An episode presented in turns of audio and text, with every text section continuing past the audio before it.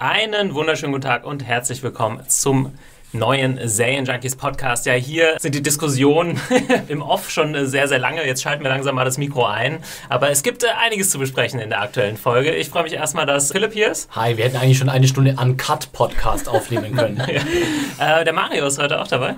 Zum ersten Mal, hallo. Ja, zum ersten Mal im äh, Game of Thrones äh, Podcast, aber du hast ja auch schon andere Podcasts. Äh, ja, eher so Doctor Who, Sherlock, das wird heute gut passen, da habe ich einen Podcast. Ja, stimmt, ja, wir werden ja auch noch so ein bisschen investigativ äh, vorgehen müssen, äh, was das Ganze angeht, von äh, letzter Episode auch nochmal. Und Hannah ist auch hier. Hi. Die aktuelle Folge Game of Thrones nennt sich Breaker of Chains, ist die äh, dritte Episode jetzt der vierten Staffel. Könnt ihr montags immer bei Sky Go und Sky Anytime sehen und übrigens ab dem 2. Juni auch auf Sky Atlantic HD, dann denke ich mal auch in der deutschen Fassung synchronisiert. Habt ihr Game of Thrones schon mal auf Deutsch gesehen? Ich glaube mal irgendwann in, dem RT, in der RTL 2 Ausstrahlung. Ich habe mal so drüber gesappt und fasziniert so 20 Minuten geguckt, aber nee, also ich kann mich mit der deutschen Synchro ehrlich gesagt nicht anfreunden. Ich habe nur mal die Bücher von meiner Schwester in der Hand gehabt auf Deutsch und also bei Königsmund hört oh. es bei mir schon auf und Pike schreibt sich P-E-I-K, damit es phonetisch immer noch Pike ist.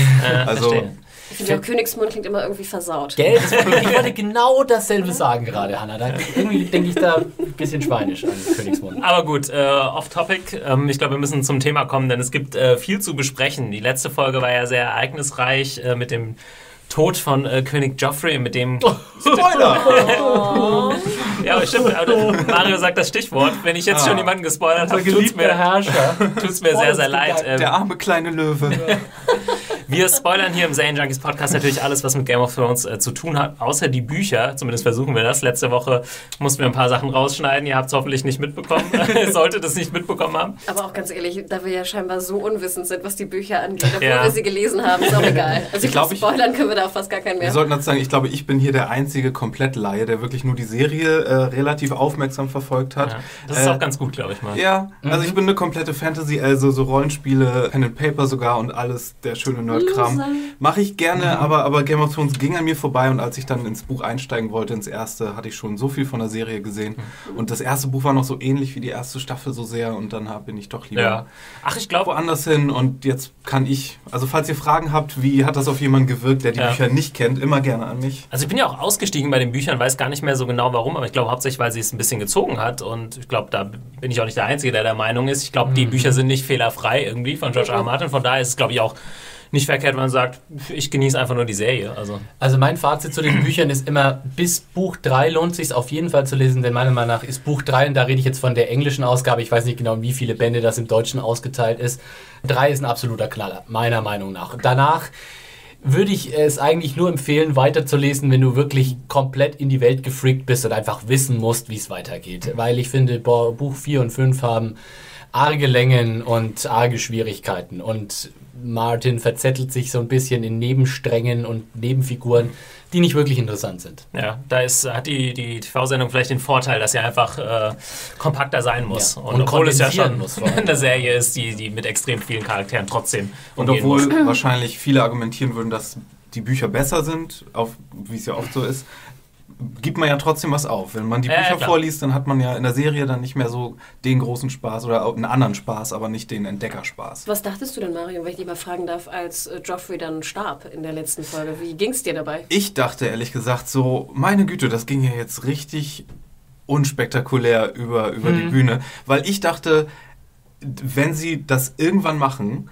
und ich dachte nicht, dass es so früh passiert, ehrlich gesagt. Aber ich dachte, wenn sie es machen, dann schlachten sie das richtig aus. Ich dachte, wenn sie es machen, dann würden sie richtig diesen Zuschauerwunsch bedienen, ihn so richtig leiden zu lassen. Also so zu sagen, aus ihm so einen Jesse in der äh, fünften Staffel Breaking Bad zu machen, ihn erstmal sechs Wochen in den Kerker sperren und dann von vier Pferden auseinanderziehen lassen innerhalb von drei Wochen oder irgendwie sowas. Aber hat ja auch so ein bisschen Kontroverse verursacht. Also wie die Leute dann vielleicht nicht so befriedigt waren, was diesen Kontersadismus anging, den man ihm dann gewünscht hat. Ja. Ja. Ich, das ist interessant, weil das ist ja natürlich genau auch dieses George R. R. Martinsche Prinzip, ne? immer mhm. auch so Erwartungen aufzubauen und sie dann komplett kaputt zu treten. Klar wollten wir alle Joffrey am liebsten, dass ihm jedes Sackhaar einzeln ausgerissen wird und wir wollten ihn richtig, richtig leiden sehen. Insofern ist er ja äh, gemessen an unserer Erwartungshaltung relativ glimpflich davon gekommen. Wobei ich sagen muss, ich finde, sie haben sich schon Mühe gegeben, die Vergiftung und seinen ja. Tod richtig krass darzustellen. Also er ist ja wirklich, da ist ihm ja sämtliche äh, Blut aus dem Gesicht geschossen. Ich habe aber in der Zwischenzeit ein Interview mit George R. R. Martin gelesen. Der Interviewer hatte die Folge schon gesehen. George R. R. Martin hatte die Folge noch nicht gesehen, aber sprach mit ihm über die Purple Wedding, wie die Fans das ja nennen. Und im Buch ist es wohl so, wie ich verstehe, dass in dem Moment Joffrey so richtig zu einem kleinen Kind wieder wird und noch mhm. um seine Mami ruft oder so, oder Mami, hilf mir, ich sterbe oder mhm. so. Und dass der, der Leser in diesem Moment sehr viel mehr Mitleid mit Joffrey hat und dass Tyrion in ihm äh, in diesem Moment auch wieder als 13-jähriges Kind sieht und nicht als ähm, König. Ja, genau. beziehungsweise ist er nicht auch deutlich jünger dann im Endeffekt? Ja, 13 ist er. Ah, okay, er ist auch. In, in, den okay, Büchern ja. sind alle eigentlich, man kann so im Grunde von allen Charakteren so fünf bis zehn Jahre subtrahieren in Sachen Alter, wenn es um die Buchentsprechung geht. Nochmal einen kleinen allgemeinen Kommentar dazu, weil wir auch immer wieder Kommentare und Mails kriegen, so im Sinne von, ach, immer diese Buchvergleiche nerven und besprecht doch nur die Serie.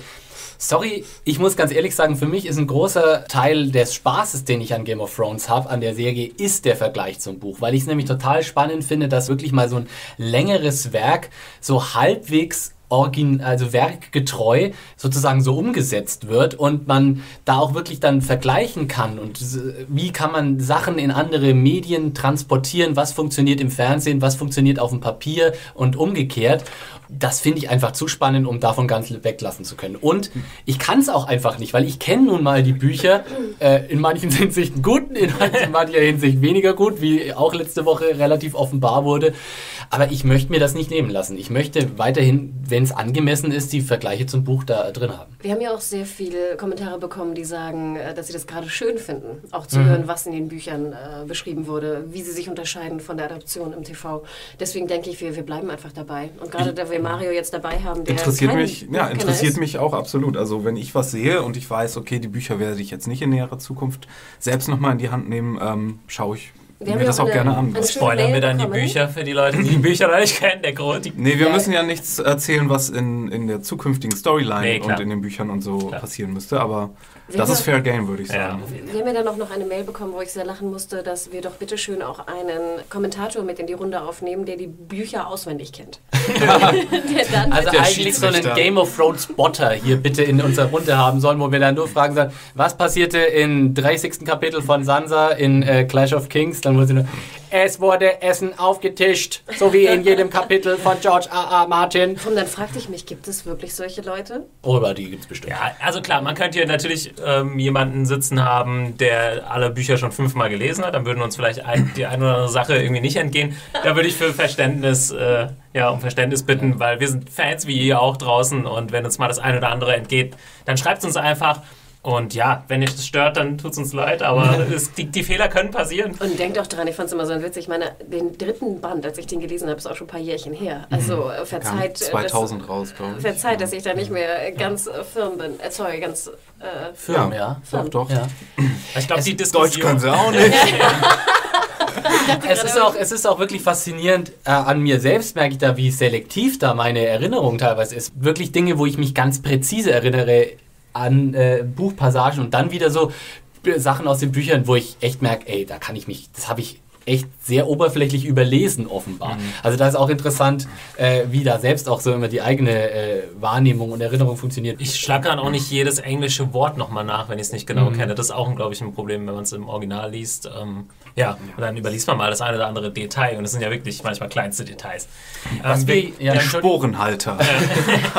Was wir ja tatsächlich auch letzte Woche überhaupt nicht äh, erwähnt haben, da müssen wir nochmal ganz kurz zurückgreifen und wir haben natürlich viel Feedback zur letzten Episode gekriegt, liebe Leute, das werden wir auch alles nochmal, da werden wir nochmal drauf eingehen am Ende der äh, Folge heute, aber wir sind ja auch gar nicht drauf eingegangen, dass ja tatsächlich George R. R. Martin, der Drehbuchautor der Folge letzte Woche war. Ja, er schreibt auch aber relativ viele, er schreibt ja viele Episoden, ich weiß nicht, immer so zwei, drei er hat pro, eigentlich immer pro, pro Staffel, Staffel, eine geschrieben. Ah, eine nur. Das war genau. eigentlich immer die Regel, aber ich glaube, die war immer potenziell später in der Staffel. Also ich glaube, er hatte die neun sogar in der ersten geschrieben, dann glaube ich die sechs. Nee, die so. neun in der zweiten auch, glaube ich. Ja? Und doch ich auch die Red Wedding war doch auch von ihm, oder? Ah, ah nee, Moment, da war nee, nee, nee, da war, er, er, war, er war nämlich über, ja, ja, er war nämlich überrascht, dass äh, sie die Verlobte von nee, die Frau von Rob mit mhm. in die Red Wedding gebracht haben. Da war er überrascht deswegen. Aber es war immer die Regel, dass er eine schreibt pro ähm, mhm. Staffel. Okay. Ich weiß nicht, ob es diesmal auch so ist, aber ich fand es erstaunlich, dass es halt schon die zweite war. Die aktuelle Folge hat er nicht geschrieben, wenn ich das richtig sehe. Das ist äh, Breaker of Chains. Wir können ja mal einsteigen. Noch kurz der Hinweis, wenn ihr uns schreiben wollt, podcast at zanejunkies.de. Und wie gesagt, wir werden im Laufe der Episode jetzt noch ein bisschen auf Feedback eingehen, auf das meiste am Ende. Aber wir haben natürlich auch den äh, strittigsten Punkt, der am kontrovers diskutiertesten. Wir haben jetzt schon über Joffrey ähm, gesprochen, über Jack Gleason. Mit dem beginnt ja auch die neue Folge. Es wird einfach nochmal der Opening Shot ist nochmal sein Gesicht quasi. Äh, passiert ja auch sehr selten. Oder War das nicht sogar der Opening Shot aus der gesamten Serie, als John Aaron gezeigt wird? Ist das nicht irgendwie auch, fängt so nicht die Serie an? Das habe ich mich gefragt. Nee, die, die Serie fängt mit dem Cold Open an, äh, mit den, mit den Walkern. Mit den, nee, mit den Rangers. Ja, mit den, nach dem mit Vorspann. Dem nach dem Vorspann, du stimmt. Äh, man beginnt, wir beginnen mit dem Shot von dem toten John Aaron mit den Steinen, mit den Steinen. als Augen. Okay. Ja, ja, das ist auf das, jeden Fall drin. Das kann sein. Aber hier beginnen wir ja mit äh, Joffrey noch bei der Hochzeit oder bei der Hochzeitsfeier, wo er quasi mit grünem Gesicht da liegt. Und Ach Gott, das habe ich. ja, es, ist ja, es ist ja genau die Szene sozusagen nach dem Ende. Ne? Genau, das also, passiert eigentlich, glaube ich, gar nicht. Genau. Es gibt immer so einen kleinen Sprung zwischen den äh, Episoden, aber ich glaube, damit wollten sie auch nochmal würdigen, okay, jetzt ist schon ein großes äh, Ding passiert und äh, ja, Philipp, wir haben ja schon, also Philipp hat ja schon mal Joffrey nochmal angesprochen als Charakter. Jack Gleason ist aber natürlich auch ein Verlust irgendwie für die, ja. für die Serie.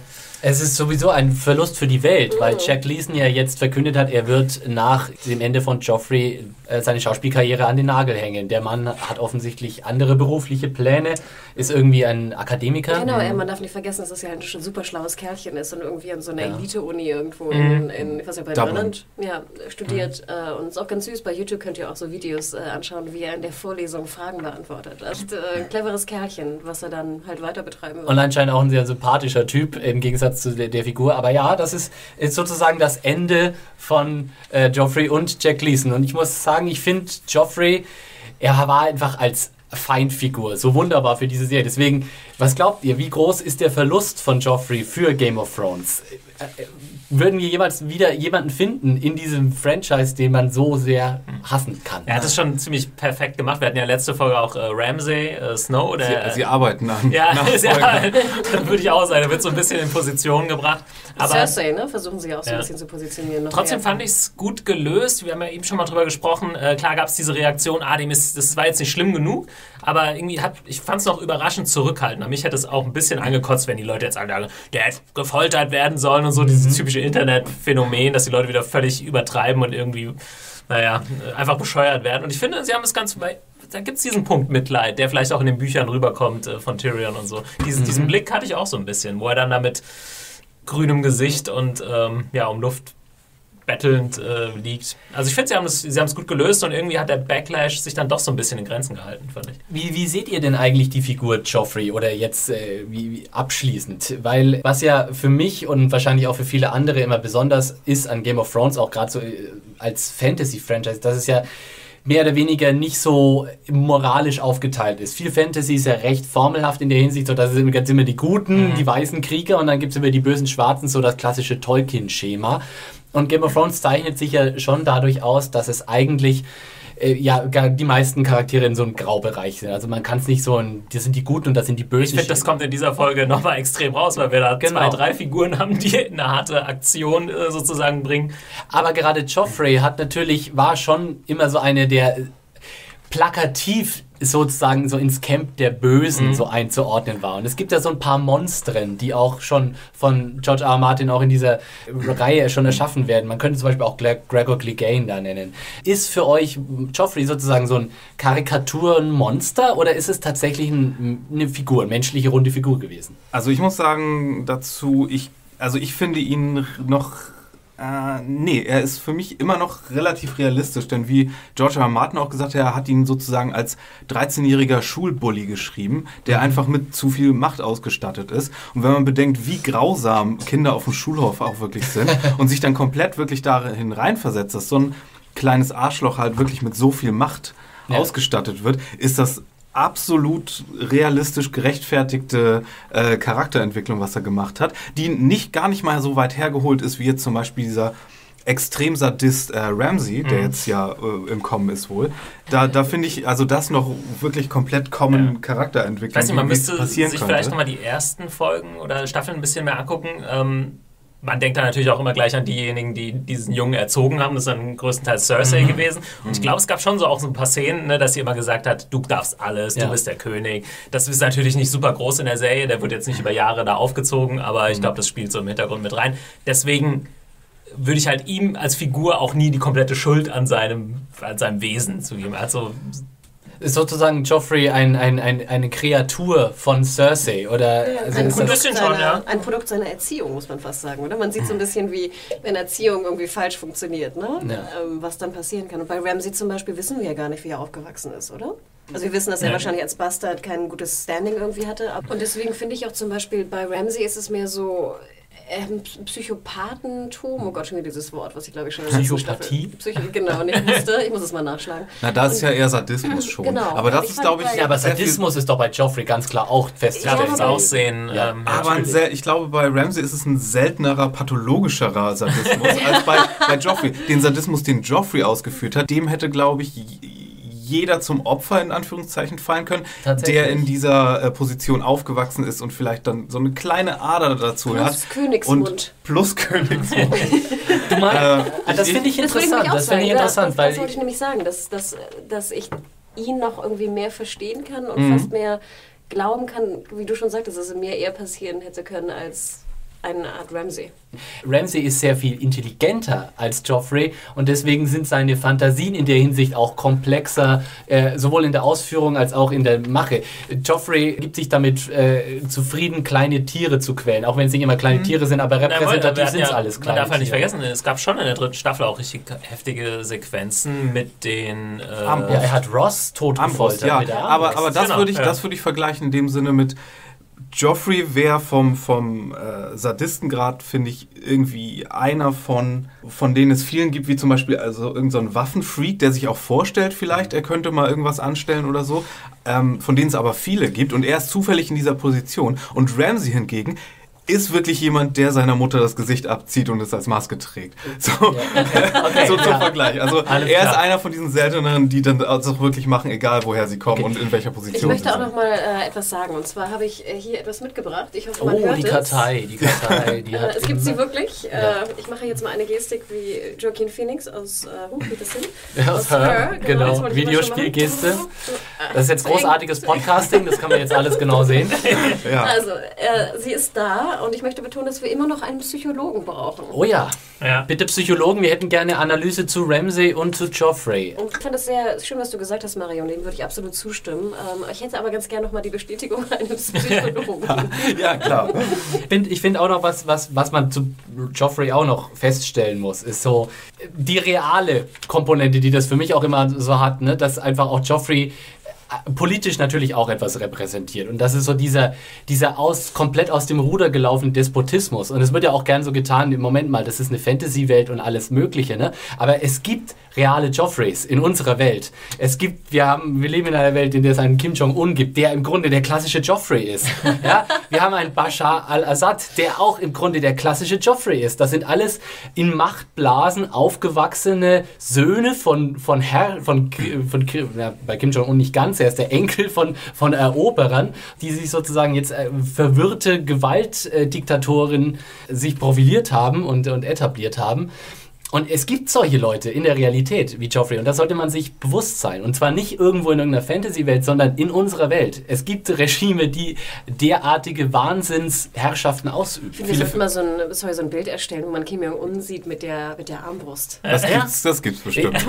Kannst du dir nicht komplett vorstellen, dass sowas passiert im Palast von ja, Kim Jong-un? Es gibt auch diesen, äh, diesen Film über den Sohn von äh, Saddam Hussein. Äh, da geht es ja. in eine ähnliche Richtung. Ja, so ein abgedrehter Typ. Äh. Aber ah, die Figuren basieren ja auch zum Teil auf Figuren, die es schon, also historischen Figuren, die es schon gab. Mhm. Und ja. dass äh, sich solche Sachen geschichtlich dann gerne mal wiederholen und wir das dann jetzt woanders wiedersehen, ist ja vielleicht gar nicht so selten. Äh, nee, absolut Aber, nicht. Aber ich genau. finde, das kann man ab und zu auch mal feststellen, dass solche Sachen auch durchaus ihre reale Weltentsprechung haben. Aber was an, an Joffrey um was ich noch mal loswerden möchte, ganz zum Schluss wirklich, damit wir von ihm vielleicht endlich mal mit der Folge äh, vielleicht mal anfangen, ist, dass man vielleicht noch mal sagen muss, wie selten es ist, dass so ein Kinderstar, sage ich jetzt mal, erstens nicht nervig ist, zweitens so eine, so eine erinnerungswürdige Rolle in der Fernsehgeschichte hinterlässt und sich dann auch noch ver verpieselt und jetzt nie wieder da ist. Also muss, muss man schon mal sagen, echt so Kudos. Nee, also, ich finde, ich finde wirklich, Joffrey gehört in die absolute Ruhmeshalle der Best All-Time TV-Villains, oder? Ich weiß nicht, mit wem er ist er da oben, mit dem Smoker aus Akte X,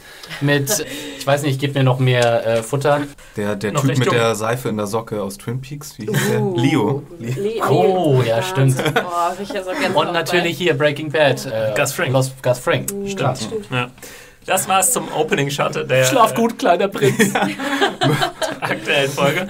Ähm, und jetzt kommen wir gleich, äh, wie gesagt, zum kontrovers diskutierten Thema. Also wir steigen wieder in die Folge ein. Ähm, Cersei gibt ja Tyrion sofort die Schuld und sagt, hier, nimm den fest.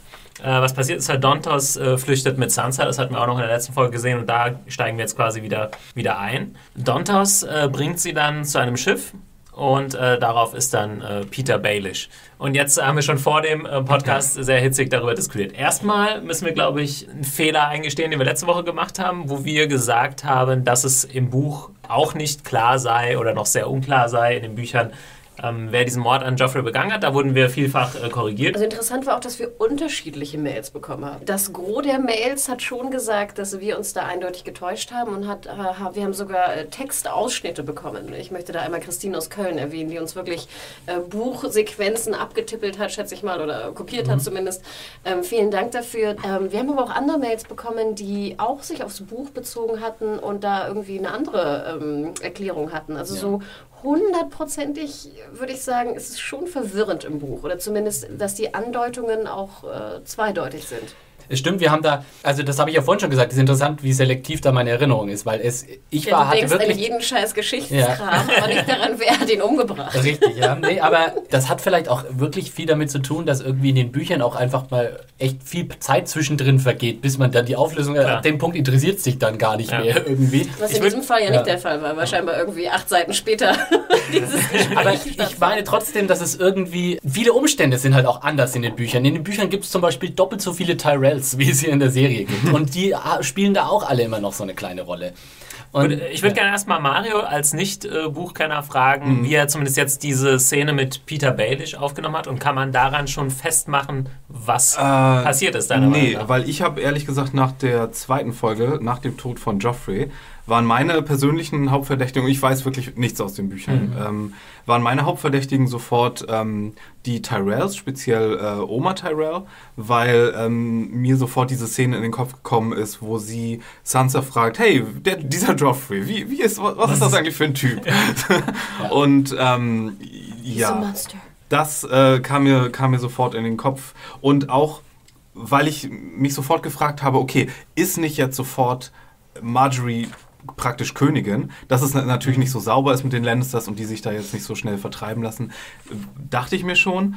Aber ich dachte, okay, sobald sie geheiratet haben, haben die zumindest einen Anspruch auf den Thron. Aber dann kam ja jetzt diese Szene, gleich, über die wir gleich sprechen, wo es hieß, okay, sie hätten, er hätte dir noch einen Sohn machen müssen. Ja. Von daher, ah, keine Ahnung, ob, aber, aber Oma Tyrell, I, I, I'm looking at you.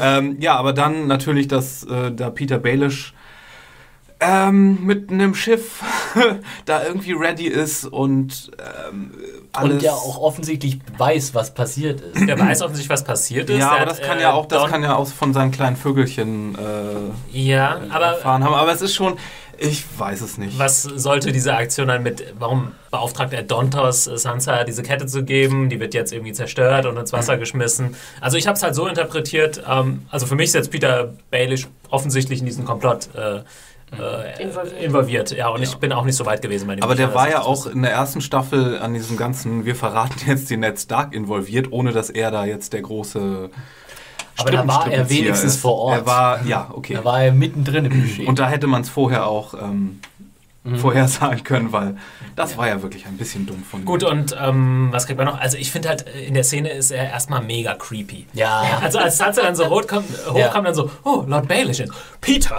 oh. Und der ist aber irgendwie nochmal mehr over the top, also da kam so ein bisschen psychopathisch. Vor allem, weil man auch daran Ja. denken muss, dass oh Gott, so sein Objekt der Begierde, Mutter Stark, die ist jetzt tot, findet, er, ist, hat er jetzt die Hots für Sansa, Ja, so, weil sie natürlich. weg ist? das Natürlich. hatte, wurde schon ein bisschen auch angedeutet in das- Staffel 3. genau. Ähm, Ich fand allem, ich finde es auch immer so unheimlich, wie dicht er rankommt. Also ich mag sowieso Leute Ja. nicht, die immer so dicht mit mir sprechen Ja. wollen. Und ich, find, ich wollte immer so als Sansa so zurückschreiten. Komm nicht so dicht. Ich bin ehrlich gesagt ein bisschen gespalten über das Spiel von Aiden Gillen, weil oft ist es mir auch fast zu comichaft. Mir ist das weil er, zum ersten Mal Er, er, er spricht auch immer so äh, komplett überzogen und ich habe das Gefühl auch, das macht er viel krasser als in den ersten Ja. zwei Staffeln. Gerade in Staffel 1 spricht er viel konversationeller. Man hat irgendwie jetzt das Gefühl, er, er macht ein Statement mit allem, was er sagt. Und, Da war aber, glaube ich, am krassesten die Szene, wo er Rose droht. Ich glaube, da hat er er am das meisten so. aufgetragen. es- er- Ich fühle so eine künstliche äh, Reibe in seiner Stimme irgendwie. Ja, so. er hat auch so nicht. einen sehr ungewöhnlichen Mund. Ne? Er hat immer so einen leichten, die Oberlippe ist immer so ein bisschen offen. Ne? Deswegen wirkt es auch immer so We're komisch, wenn er Sachen lies here. Aber das passt ja auch zu seinem Charakter, dass er Aber im, ja Charakter nicht. selbst Ne? versucht, sich wichtiger zu tun, äh, bedeutungsschwangerer, als er von Geburt an hätte sein können sollen. Äh, Hier kann man jetzt natürlich wieder so eine Buch- versus äh, Seriendiskussion, die will ich gar nicht aufmachen. Aber mein Eindruck von Littlefinger war halt immer mehr, dass er schon eigentlich nicht so super creepy rüberkommt, sondern eher, sein großer Vorteil ist, dass man ihn nicht wahrnimmt. Dass er eigentlich, er ist so der heimliche Macher im Hintergrund, aber die Leute haben ihn gar nicht auf dem Schirm, weil er eben von einem niedrigen Stand ist, weil er sozusagen gar nicht so in der Liste der potenziellen Kandidaten auftaucht.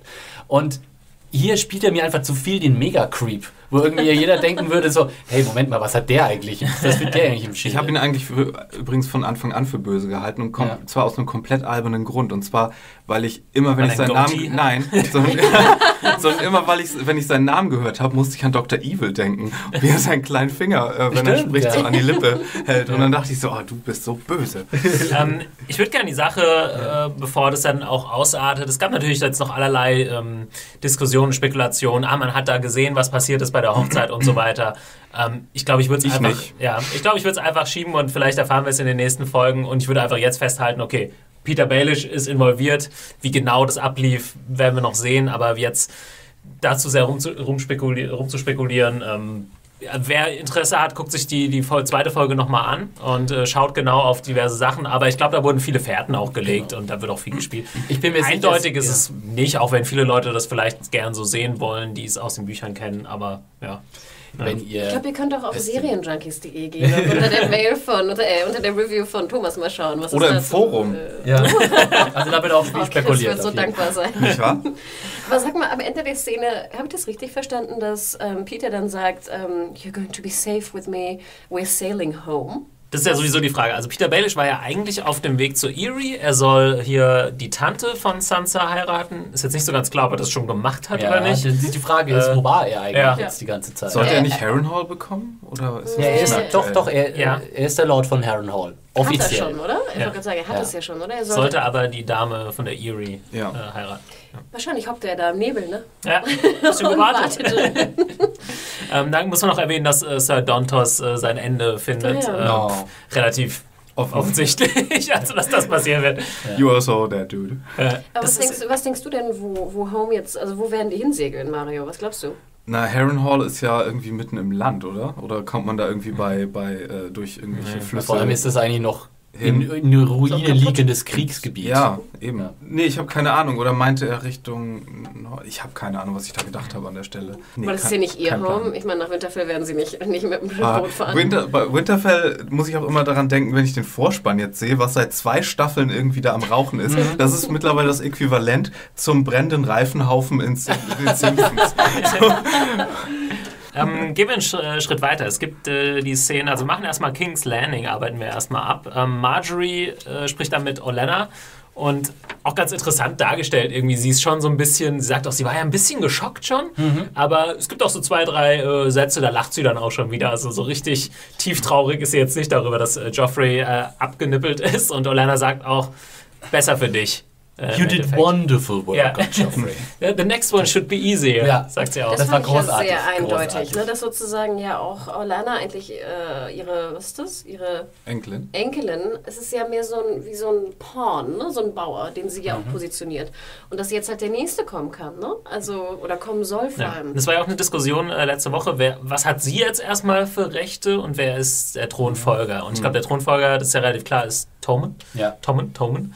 Und offensichtlich hat, ja, das, was sie jetzt für Recht hat, das wird ja auch äh, diskutiert. Sie sagt auch, also sie sagt immer, Marjorie sagt immer, ich wäre Königin gewesen. Aber sie sieht sich jetzt nicht als Königin, so offensichtlich. Äh, Olena sagt das ja direkt. Es wäre besser gewesen, wenn sozusagen die Ehe Vollzogen. vollzogen, gewesen wäre. Mhm. Hat dieser Satz jetzt gestimmt? Egal. ähm, dann wäre es richtig, dann wäre es offiziell. Und obwohl ich nicht- gar nicht weiß, ob dann Marjorie herrschen würde, das wäre wär dann auch nicht der Das Fall. wäre dann wie Ja. Cersei äh, nach dem Tod von. Im Grunde ja. Im Grunde wäre sie dann, wäre sie dann auch Queen Queen, Regent. Regent.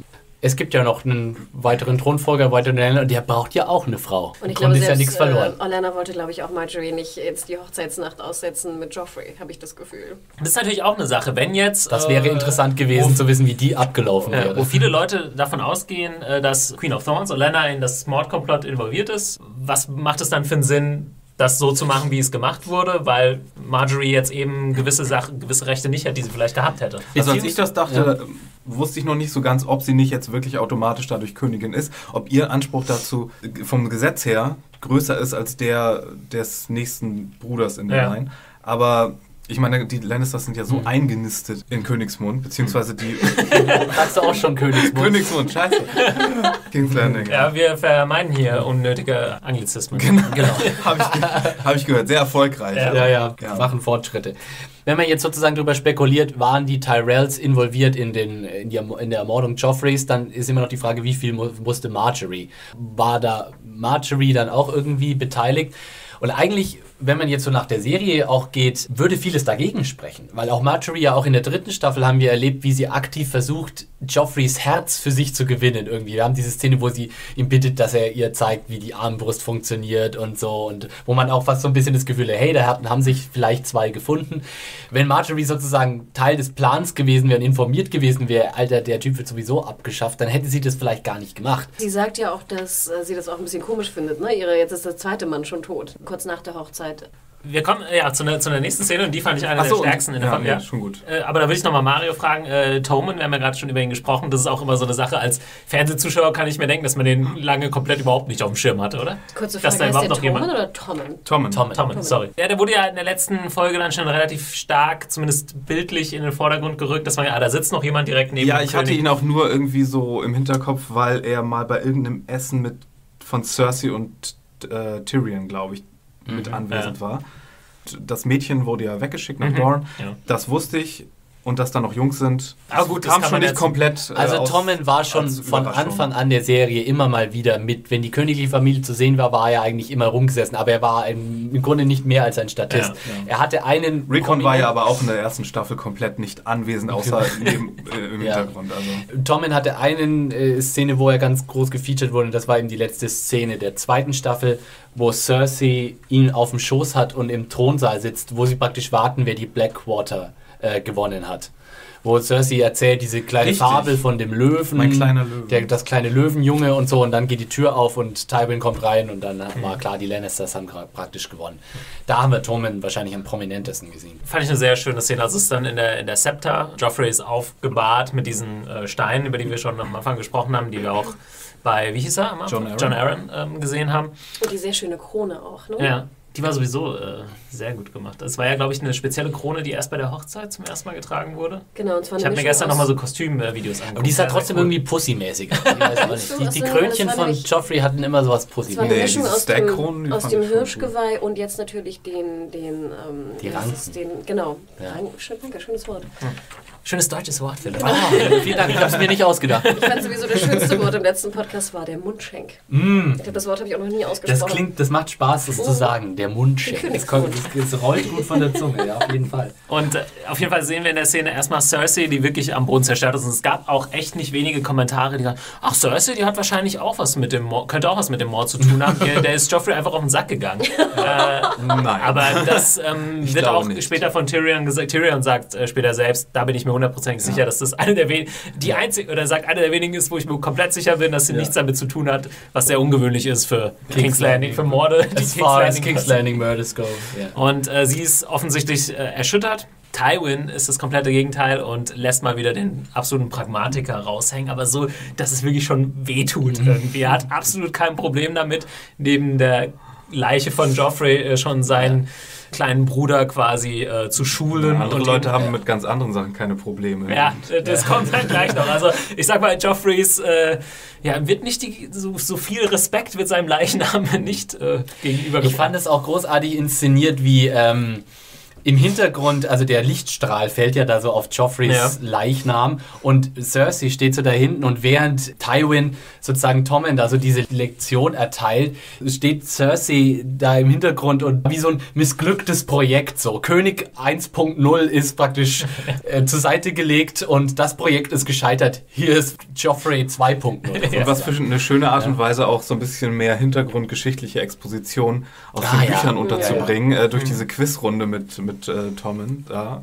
Das fand ich auch Und wie schön war das geschrieben, ne? dass er ja. sozusagen ihn dazu bringt, dass er selber darauf kommt, wie wichtig es doch ist, auf den Council zu hören. Ne? Das ja. war ja sozusagen, der Council ist natürlich Tywin. Ja. Ähm, und das also, fand ich war sehr schön äh, geschrieben. Ja, man merkt ganz deutlich, dass Tywin sich da jetzt als, äh, was er wahrscheinlich, was er vorher auch schon gemacht hat, als der eigentliche Herrscher im Endeffekt positioniert, weil er, glaube ich, auch die Einstellung hat, besser als ich macht es eh keiner. Äh, ich weiß, dass Womit ich nicht. er vielleicht sogar recht hat. Ja, ja, vielleicht, aber er weiß auch, dass er sich nicht als König äh, irgendwie da ins Gespräch bringen kann. Das funktioniert nicht. Und, und Tommen äh, ist offensichtlich viel leichter zu steuern als Joffrey, was auch jetzt mehrere Figuren sagen. Wo er wahrscheinlich Folge. mit Recht hat. Everybody wins.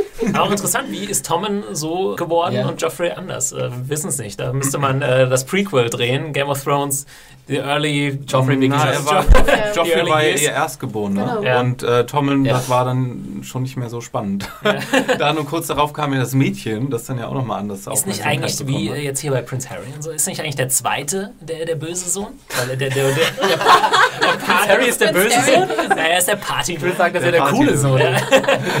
Wer von euch ist denn der Erstgeborene? Äh, ich bin der Erstgeborene, ja. Ich bin kein gutes Beispiel für den, für den klassischen. Ich bin in der Mitte. Außer in seiner Gewaltherrschaft, da bin ich auch noch schlimmer. Okay. Und, ah, nee, aber das, einziger Sohn. Habe ich, das, äh, hab ich das richtig in Erinnerung, dass dann die Szene so zu, oder erstmal zu Ende geht, dass Tywin und Tommen dann rausgehen und in der gerade dann geht es irgendwie um Nachwuchs und so weiter mhm. und wie man das denn eigentlich macht. Weißt du da eigentlich schon Bescheid? Und dann gehen sie so raus. And a, and a king needs a wife. Ja. und dann, das ist so der... Hatte eh schon mal jemand die Details äh, erklärt? Das ist eigentlich ganz einfach. das fand ich, die also, Tywin-Lektion wurde auch gemacht. Aber es ist auch super, so Tywin hat halt auch wirklich so, okay, ab hier übernehme ich. Ja. Cersei, du flänzt um den Psycho, den du da äh, ver verbockt hast. Ich habe jetzt das Er lässt da keine Zeit verstreichen. Ja. Erstmal so und so regiert man, man hört auf die Hand und so und so macht man Kinder. und, dann holt, und dann holt er die Handpumpen raus. genau. das wird wahrscheinlich draußen so weitergehen. Ja, äh, apropos äh, Sex. Wir äh, haben dann oh, lovely. Jamie, der reinkommt.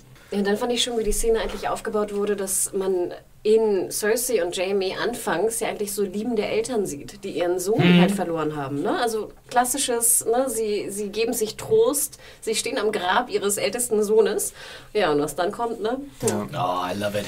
Nee, ich glaube, das ist mit meine... Eine schöne Vergewaltigung. Ich glaube, ich glaub, das ist mit nee. meine, äh, meine Hassszene, meine zweit hassenswerteste Szene bisher in der, in der, ganzen Serie. Nee, weil ich wollte das jetzt auch nicht ins Lächerliche ähm, sehen, weil im Endeffekt ist es doch eine Vergewaltigung. Ja, also eben. Ich fand das auch komplett furchtbar, weil die nichts. Erstens macht es Jamie als Charakter wieder komplett, wirft es ihn zurück also, und macht ihn komplett wieder in den Arsch. Also sämtliche Sympathien, die er in den letzten zwei Staffeln aufgebaut hat, sind komplett im Arsch. Würde ich dir zustimmen. Es ist halt ähm, echt das, was Philipp vorhin und, sagte, George R. Martin. Und wofür? Ja. Sie wollte, es sollte ein, es sollte, es war wirklich nur für diese, oh, wie krass wäre das denn, wenn sie jetzt auf dem Grab von ihrem Sohn und nur für dieses Image, weil das irgendwie krass ist. Ich das hatte nicht mal, sagen. das hat nicht mal irgendwie in seine Entwicklung gepasst, wie er da irgendwie mit Cersei und nee. Doch, Dafür hat das Cersei doch immer viel zu lieb ge gehabt und geschätzt. Er hat sie doch nie vergewaltigt. Das, also das stimmt, es ist interessant, hier in der, in der Serie wird es mehr wie eine Vergewaltigung inszeniert, als es im Buch für mich der Fall war. Im Buch ist es eher so ein, Cersei wehrt sich, aber dann, dann doch nicht so mehr. Und hier wirkt es mehr, als wäre es ihr mehr aufgezwungen. Aber ich wollte eigentlich noch mehr. Ich wollte eigentlich, dass sie sie auf dem Sarg, dass, äh, dass der die Leiche von Joffrey runterkippt. Ich wollte es komplett bizarr Cronenbergisch, nee, nee, nee, äh, Van Trier-mäßig haben. Wir sind hier, wir sind hier nicht bei Irreversibel, doch, wir doch, sind doch, hier nicht ich, bei Blue Velvet. Doch, sowas ja, wollte ich sehen. Nee. Ich, muss, ich muss auch Mario das total recht geben. Ich äh, werde ja immer so als die harte Socke hier ähm, dargestellt im Podcast. Ich habe damit ja nichts zu tun. ich fand auch auch, dass die Szene, also ich konnte sie fast kaum ertragen. Ja, also es ist doch eine Form von Gewalt irgendwie, die, die finde ich, äh, die, die hat, hat nicht so einen so einen Output, wie wenn man jetzt sich aus Spaß irgendeine Kampfszene an, ansieht oder so. Das ist eine andere Form von Gewalt, die ich dann auch irgendwie so ein bisschen bedachter bitte, wenn sie dann irgendwo vorkommt. Aber die Frage ist ja vor allem, was, was sagt uns das jetzt über Jamie als Figur? Jamie sagt ja, ah, warum, warum äh, haben mich die Götter dazu gebracht, dass ich so eine ähm, Frau liebe? Es geht ja vorher auch in dem Gespräch darum, dass Cersei will, dass er Tyrion umbringt. So. Und er kann jetzt offensichtlich nicht anders. Cersei hat ihn ja abblitzen lassen, auch in den letzten Folgen. Und er hat nicht mehr viel außer diese Liebe zu Cersei. Er knallt jetzt so ein bisschen durch in dem Moment. Jetzt ist die Frage, wie er sich weiter dann entwickelt. Aber ich sehe es auch ein bisschen wie Mario. Ich weiß nicht, wie man ihm jetzt noch so viel Sympathien entgegenbringt. Also das kann, Ding ne? ist ja, ich meine, Jamie war ja noch nie gut. Also wenn ihr glaubt, Ja, er war gut, Nein, er war ja nie ich, spreche ja jetzt auch nie davon, nicht davon, gut? er ist jetzt Genau. wieder von komplett. Äh, von irgendeinem Gutcamp ins böse Camp gerutscht. Aber er war immer ein. Arsch. Ja, er, Und war, immer ein nur Arsch. auf seinen Vorteil bedacht. Und er das war ja schon immer ein äh, absolut amoralischer Mensch. Genau. Das kommt auch hier wieder raus, wo sie sagt, it's wrong, it's wrong, I don't care. Und ich meine, er Ja. liebt sie, ne? Ihr dürft nicht vergessen, Naja, er aber liebt heißt- aber Moment ja, aber dann ist das. Also er hat auch äh, schon hier mit Brienne und so, da hätte er überhaupt nichts machen müssen, um sie irgendwie zu retten oder sonst irgendwas. Ist ja nicht so, dass mit er... ihr zu schlafen. Nee, dass er im- immer ein amoralischer Mensch ist, würde ich überhaupt nicht sagen. Das, er hat auch durchaus ein Gewissen, sonst müsste er nicht irgendeine dahergelaufene große Kriegerin irgendwie retten, die, die nichts zu interessieren hat. Was wir da sehen, ist sozusagen die finale Explosion zwischen Cersei und Jamie. Im Grunde diese Liebesaffäre, seit, die seit ihrer Geburt besteht und die unglaublich Ja, ist, die ja kommt hier zu zu einem, tun. ja eben, die Also kommt hier zu einem ja- unglaublichen gewalttätigen Explosion.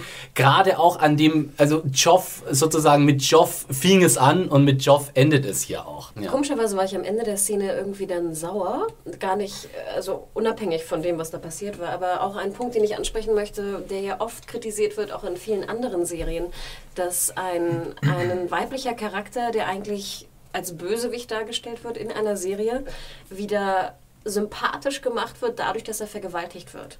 Und das ist gut. In diesem Case ist es ja was anderes, weil es auf einer Buchserie basiert. Ne? Das ist eine Adaption. Die Szene passiert im Buch, also ja. Und zwar fast sie wirklich eins zu eins so im Buch. aber unabhängig davon störte es mich fast so ein bisschen, weil ich fand, gerade in den ersten beiden Folgen ähm, der neuen Staffel hat man wirklich Cersei wieder so als neuen Bösewicht äh, konzipiert. Ne? Sie hat sozusagen das Essen, was man den, den, äh, den Bürgern von... Äh, Den Armen versprochen hatte, ja. Genau, hat, hat sie wieder zurückgenommen und sie hatte Freude daran. Ne? Man sah richtig so, Lina hätte dieses Lachen dabei, ne? wie viel Spaß sie nun hatte, die, die Hunde zu füttern statt die Armen.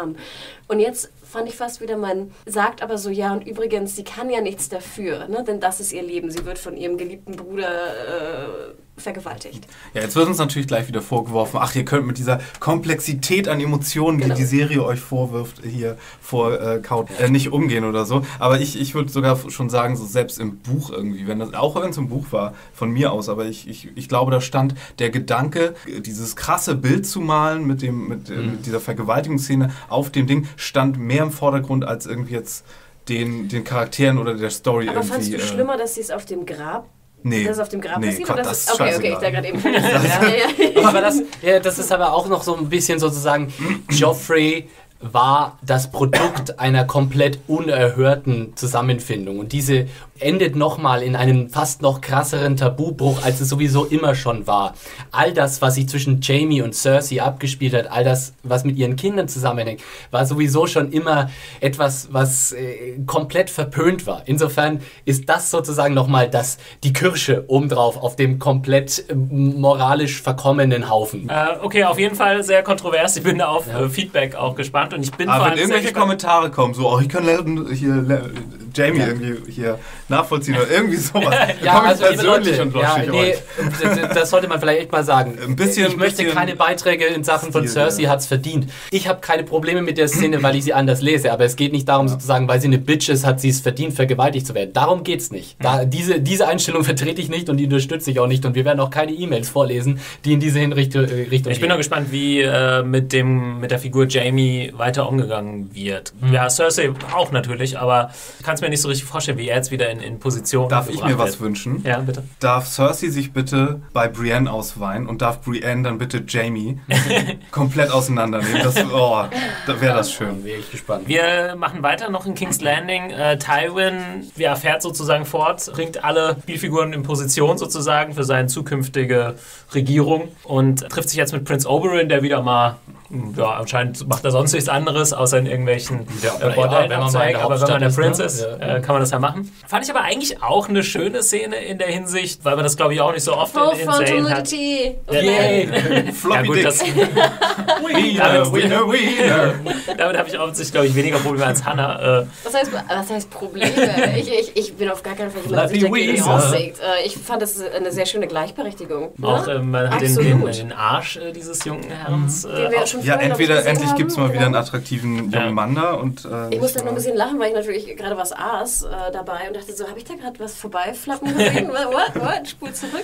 Ja, was der Ja, aber wie, wie fandet ihr Oberins, Oberins, ja, also ich fand es irgendwie ganz cool, es hat auch gut zu seiner Figur gepasst und wie er das so angeht, so, hey, in der Liebe ist mir egal, das ist ja eine sehr moderne Ansichtsweise äh, sozusagen und gerade wenn das ja in so einem Mittelalter-Setting ist, natürlich nochmal extremer in Naja, Anführungszeichen, was heißt, was heißt modern? Also, ähm, dass es nur bei uns so ist, dass es jetzt so, solche Sachen entdeckt und äh, akzeptiert werden, das hat ja nichts mit Modernität zu tun. Geschichtlich gab es ja immer wieder Naja, Kulturen, wo das anders gehandhabt wurde, wo Geschlechter anders gesehen wurde, Sexualität. Und dass hier jetzt einer ähm, aus dem Süden des Kontinents kommt und ist das halt so. Ja. Ich glaube, es sollte ja auch vor allem den Unterschied zwischen Oberyn und Tywin darstellen. Genau. Wir wissen von Tywin, dass er mit Nutten nicht nur nichts am Hut hat, sondern die halt auch extrem verachtet. Und auch jeder, Stimmt, der sich ja. mit Nutten Das ist ein. Reizthema, ja. Ne, das ist, genau, dass er die auch verachtet, die mit Nutten sich äh, abgeben. Es ist irgendwie cool, dass Oberyn so dieser Badass-Charakter ist und äh, ich weiß ja nicht, man hat bestimmt auch genug konservative Zuschauer bei Game of Thrones, die sagen, yeah, Oberyn! Und dann so, ah nee,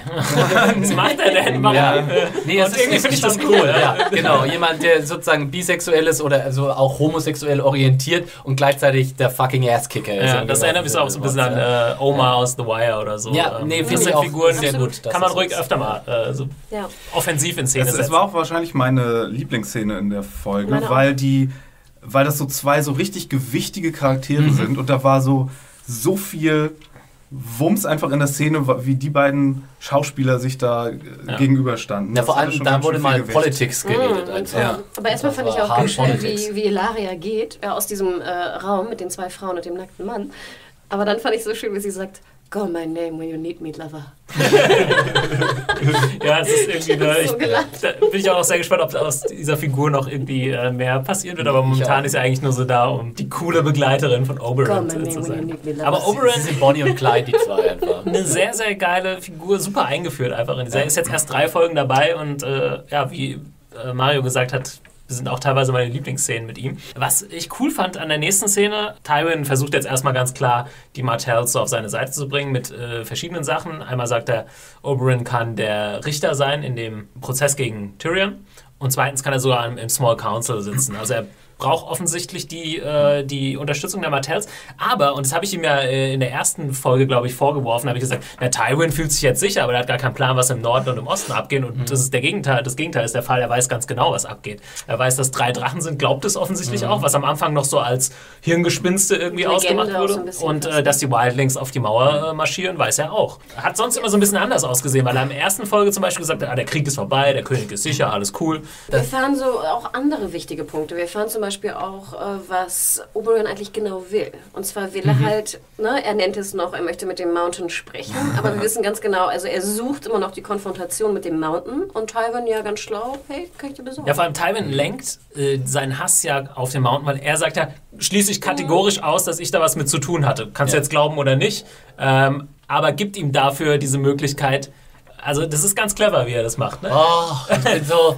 Äh, ah, ich muss mich zurück, ich darf nichts sagen. Ich darf nichts verraten, das ist so furchtbar. Ähm, was halt äh, das Wunderbare an Oberyn, warum man auch so viel Spaß mit ihm hat, ist, er ist die ideale Konterfigur zu Tywin, weil er wahrscheinlich der Einzige ist, der auf gleichem Höhe mit ihm begegnet. Alle anderen spuren vor Tywin und er ist mit der mit Abstand mächtigste Mann in Westeros und Oberyn schert sich da nicht drum, er hält einfach mal dagegen. Interessant ist natürlich auch hier wieder Tywin, äh, wir haben jetzt schon öfter so ein bisschen den Herrschaftsstil zwischen Tyrells und Lannisters verglichen und auch Tywin versucht nicht sozusagen irgendwie an, an Oberyns guten Willen oder sowas zu appellieren oder irgendwas, sondern ähm, in dem Moment, wo Oberyn sagt, ah, ah, du brauchst mich also, sagt Tywin, nee, Moment, wir brauchen uns gegenseitig. Das ist hier eine Zweckbünsche, ein Zweckbündnis und wir werden alle was davon haben. Insofern, du kannst mich hassen, aber es wird Vorteile für dich haben, mit mir Aber aus diesem Hass macht er auch wieder ein Produkt, was er ihm wieder zurückverkaufen kann, nämlich Ja. äh, in, in Form von, Also, von dem Mountain. Clever weiß- boy, der Ja. Tywin. Tywin weiß genau, welche Knöpfe er drücken muss. Also im Prinzip hat er bis, sich jetzt, bis jetzt noch nie einen Fehltritt irgendwie geleistet in seinen. Ähm, ja, in Was ich mir so mehr gewünscht hätte, ist, weil ich wusste, es gibt die Martells, weil ich das Brettspiel auch öfter gespielt habe. ähm, und Nerd. und äh, nie als die Martells, aber ich wusste, die gibt es da als siebtes Haus. Und ich wusste, dass sie kommen. Und ich hätte mir immer so gewünscht, dass sie ein bisschen mehr auch in, in, in, in Sunspear oder Dawn oder wo es ist, äh, das zeigen. Ein bisschen auch von den Martells, von den restlichen, um jetzt zu sehen, wie sich äh, Oberyn eigentlich da einfügt in Wir haben ja noch Äh, ein paar. Seasons den vor uns. Kontext Ne? seines Königreichs oder seines das wäre zu Hauses. viel gewesen. Ja, vermutlich, aber Ne? ja. Was ich ganz interessant finde, wo ich nochmal nachfragen wollte, das hatte ich, habe ich nicht mehr drauf, vielleicht kann da Philipp mir auch weiterhelfen. Es wird ja nochmal erwähnt, dass sozusagen die Seven Kingdoms, ne, nur mit Dorn eigentlich, ne, natürlich sieben sind. Ähm, und dann heißt es, dass ja unter Egon äh, Dorn Widerstand hat leisten können als einzige äh, Nation gegen Stimmt, die das habe ich auch Drachen. nicht. Ja. Wie haben die das eigentlich geschafft? Das weiß ich nicht so genau. Vielleicht hatten die tolle Wurfspeere oder irgendwie sowas. Aber Dorn war das einzige Königreich, was dann durch Heirat sozusagen wieder in die sieben Königreiche hineingebracht wurde.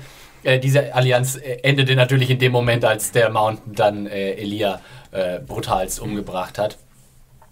Aber es ist natürlich auch, und das haben wir überhaupt noch nicht bisher erwähnt, aber eine wichtige Komponente dafür, dass Martell und Lannister sich jetzt so zusammenraufen, ist natürlich auch, dass Marcella hier, die Tochter von Cersei, ähm, weiterhin ja als Pfand oder als Geisel oder wie man es auch immer genau definieren möchte, in. Also sie wurde ja von. Faustpfand. Ja. Als Faustpfand, sie wurde ja von Tyrion in Staffel 2 dahin geschickt. Das ging, Also ging das auch auf Tywin zurück im Endeffekt? Nein, Nee, das- auf Tyrion. Auf Tyrion. Auf Tyrion. Das ist Deswegen war ja. Cersei auf ihn so Sauer. sauer. Genau. Und ähm, deswegen hatte ja auch diese Drohung so viel Gewicht von Okay. Tyrion wieder. Wenn es um Tywin geht, dann muss ich sehr oft an ähm, Julius Caesar aus und wie er inszeniert wurde in Rom Mhm. denken. Weil da auch Tywin viele dieser Herrschaftsprinzipien auch anwendet, so auch immer. Äh, er versucht immer erstmal ein Bündnis zu machen. Also er, er pflegt keine Ressentiments oder irgendwie sowas. Er geht auch erst, äh, hab- sehen wir hier wieder, Oberyn, er geht ihm entgegen. Er sagt nicht, Junge, äh, es ist Beef zwischen uns, äh, Waffenstillstand, er sagt, verbünde dich mit mir, werde Teil des Small Council. Ähm, keep your enemies close, äh, keep your friends close, but your enemies closer. Dieses Prinzip hat Tywin zur Perfektion äh, gebracht. Und ich glaube, eine Information gibt er noch, dass halt, wie du schon andeutetest, äh, Thomas, dass der Prozess kommen wird und dass halt äh, drei Juroren äh, Ja. vorhanden sein sind, äh, werden, und zwar Tywin, äh, Mace Tyrell, wo wir auch schon wissen, wie der irgendwie in- sich entscheiden wird, ne, ganz klar.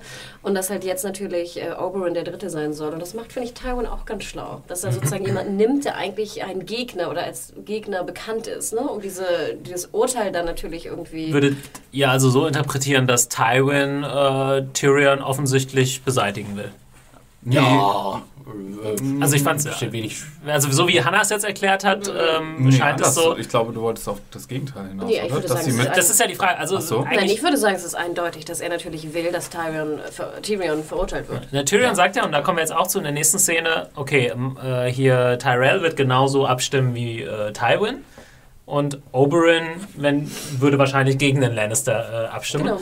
Äh, ist jetzt die Frage, vielleicht hat äh, Tywin es natürlich auch so arrangiert, dass er dann im Endeffekt sagt, für meinen Sohn und dann sagt Nicht Ja, Tyrell ja auf und dann sein, ist wenn- alles schick. Wo, Ja. wenn, wenn Jamie nämlich nicht äh, nach, nach ähm, Castle, Castle Castle Rock, äh, geht und er die Hand bleiben will, dann braucht er Tyrion doch eigentlich da als, als Eigentlich ist es Äh, Hand als, äh, äh, Tywin wieder zu pragmatisch, um äh, Ja. Tyrion da ins offene Messer oder auf Ich meine, man kann es ja auch wieder das Pferd andersrum aufzäumen. Man könnte dann wieder Tywin auch in den Kreis der Verdächtigen an Mord Joffrey, weil auch Tywin profitiert ja enorm Ja. von dem Tod von Joffrey. Er hat einerseits äh, Joffrey weg und hat den viel pflegeleichteren Tommen jetzt äh, da sitzen und andererseits ist es natürlich die perfekte Gelegenheit, sich von Tyrion endlich loszumachen, Tyrion wegzuschaffen und ihn als Mörder verurteilt da wegzubringen, ohne dass dabei die Familienehre für ihn irgendwie geschädigt wird.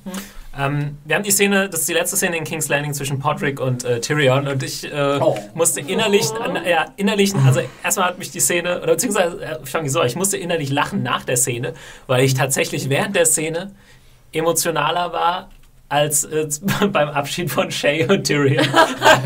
Wow. weil ich, ja, ganz ehrlich, Romance! also Podrick Close macht da ja auch nicht viel, äh, der, der Darsteller. Ähm, Aber dir ja, es hat, es hat für mich besser funktioniert. Er sagt, hey, du bist ein ehrlicher Typ, Ja. vielen Dank. Und Podrick ist auch so, okay, my Lord, und so, das ist jetzt der Abschied und er will ihn nicht verraten. Und ja, wir haben ja schon öfter über die, die Problematik der Beziehung zwischen Shay und äh, Tyrion gesprochen, beziehungsweise wie es inszeniert ist, dass es eben nicht so hundertprozentig funktioniert. Auch wenn jetzt Tyrion sagt, ah, was ist denn mit Shay und so. Also ich kau kauf Tyrion Ja. der Figur in, dem, äh, in der Serie nicht so wirklich ab, dass Shay sein Ein und Alles ist und ja, dass er jetzt zerbrechen würde, wenn die nicht mehr da oder keine Ahnung. Ich glaube, du hast es eigentlich letzte Woche schon genau richtig gesagt und da wird auch der Unterschied zu Port nochmal deutlich. Ähm, wir haben bei Tyrion und Shay einfach in den letzten äh, zwei Staffeln im Grunde sie nie zusammen glücklich gesehen. Ja, wogegen äh, bei Pot und, und Tyrion, da hatten wir immer wieder so Momente, wo die irgendwie auch gerade noch mit Bronn in dem Trio irgendwie so lustige Momente hatten. Podrick allein, hat- die, allein die Bordellnummer. Darf ich, darf ich da mal sagen, das war, äh, weil ich gerade eben meinte, meine zweitmeist gehasste Szene. Das war wo die, die Szene, wo sie erzählen, dass Podrick das Geld im Bordell zurückbekommen hat. Der Oberstecher. Ist der, mein, mein absolutes Hass. Das ist so disrespektvoll Mhm. gegenüber dem Berufsstand von Sexarbeitern. Als wenn es da, darum geht, ey, du musst nur der gu- gut genug äh, Stecher sein, dann, dann Dann bekommst du darfst dein Geld zurück. Ja, ja, so. genau. Oh, das ist so, oh, Das war meine tatsächlich Fresse. eine Sache, die sie ein bisschen echt für, für billige Wir haben da ja Deswegen- immer, immer deswegen mehr vermutet, ich- dass da noch was mehr dahinter steckt, aber das So, ist wohl, glaube ich, deswegen, nicht deswegen kann, kann, ich- konnte ich auch so hier Podrick rolle ich immer die Augen so das aber als als als äh, sorry, aber wo du gerade gesagt hast, ähm, ihr habt so ein Probe äh, Problem alle mit Shay und das habe ich jetzt öfter schon gehört. Ich persönlich habe ja ein viel größeres Problem in der gesamten Serie, aber schon von Anfang an mit ähm, Emilia Clark. Heißt sie so? mit Khaleesi. Mit Khaleesi. Ich, What sie, are you saying? Sie ist die einzige, der ich das dieses ganze Fantasy-Gedöns nicht abnehme. Mhm. Für mich ist sie die ganze Zeit so ein LA-Girl, das sich blond gemacht hat und nach ihrem Latte Macchiato jetzt äh, hier zum Set kommt.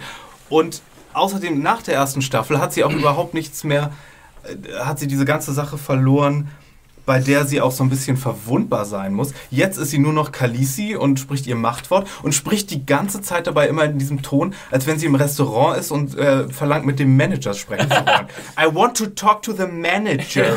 so, my Ja, soup was cold. Vielen Dank, Marion, für deine Teilnahme im Podcast.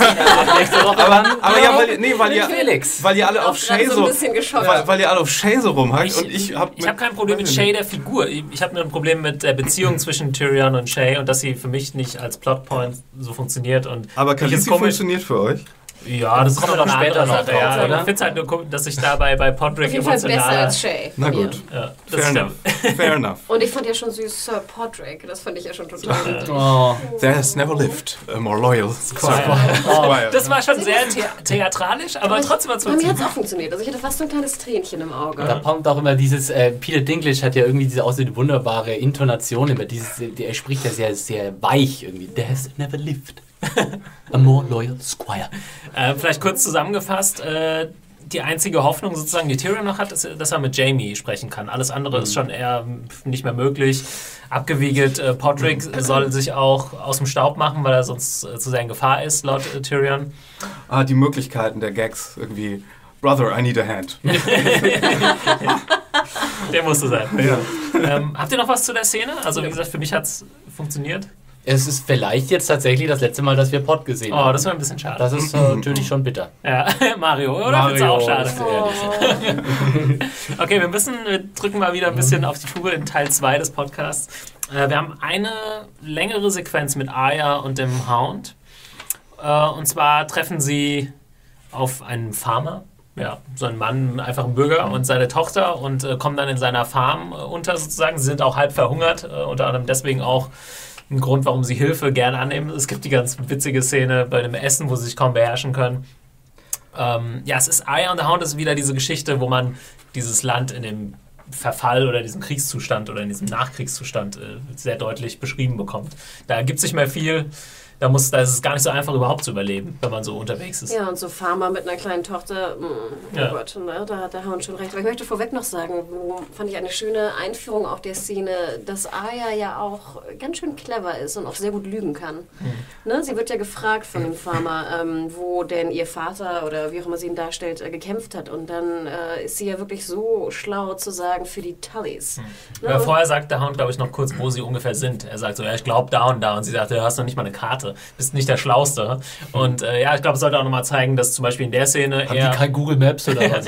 äh, der Hound ohne Eier vielleicht aufgeschmissen gewesen wäre. Ich glaube, das sollte auch eher ihre Cleverness bezüglich, also nicht ihre natürliche Cleverness, sondern ihre royale Cleverness, äh, was ihr beigebracht werde, gebracht wurde. Nämlich im, äh, in der ersten Folge, erste Staffel, sehen sie ja, sehen wir ja zum Beispiel, wie Bran vom Meister Unterricht bekommt in Lumen, den, in den äh, Surgils und Mhm. ähm, in den Wappen ja. und Ja. Häusern und äh, was deren Sprüche und Ja. äh, Übrigens sowas. Podrick in der letzten Folge, nee, in der ersten Folge auch äh, sehr bewandert. Ja, der konnte stimmt. ja alle. Genau, erraten. alle Tyrell, äh, alle Martell. Ja, und wie wichtig das ist, ne? Denn sie hat natürlich Ja. jetzt ein Haus mit Tullys, was natürlich, ähm, wir wissen, das ist das Haus hier von, von Cat, ne? Von ihrer Mutter.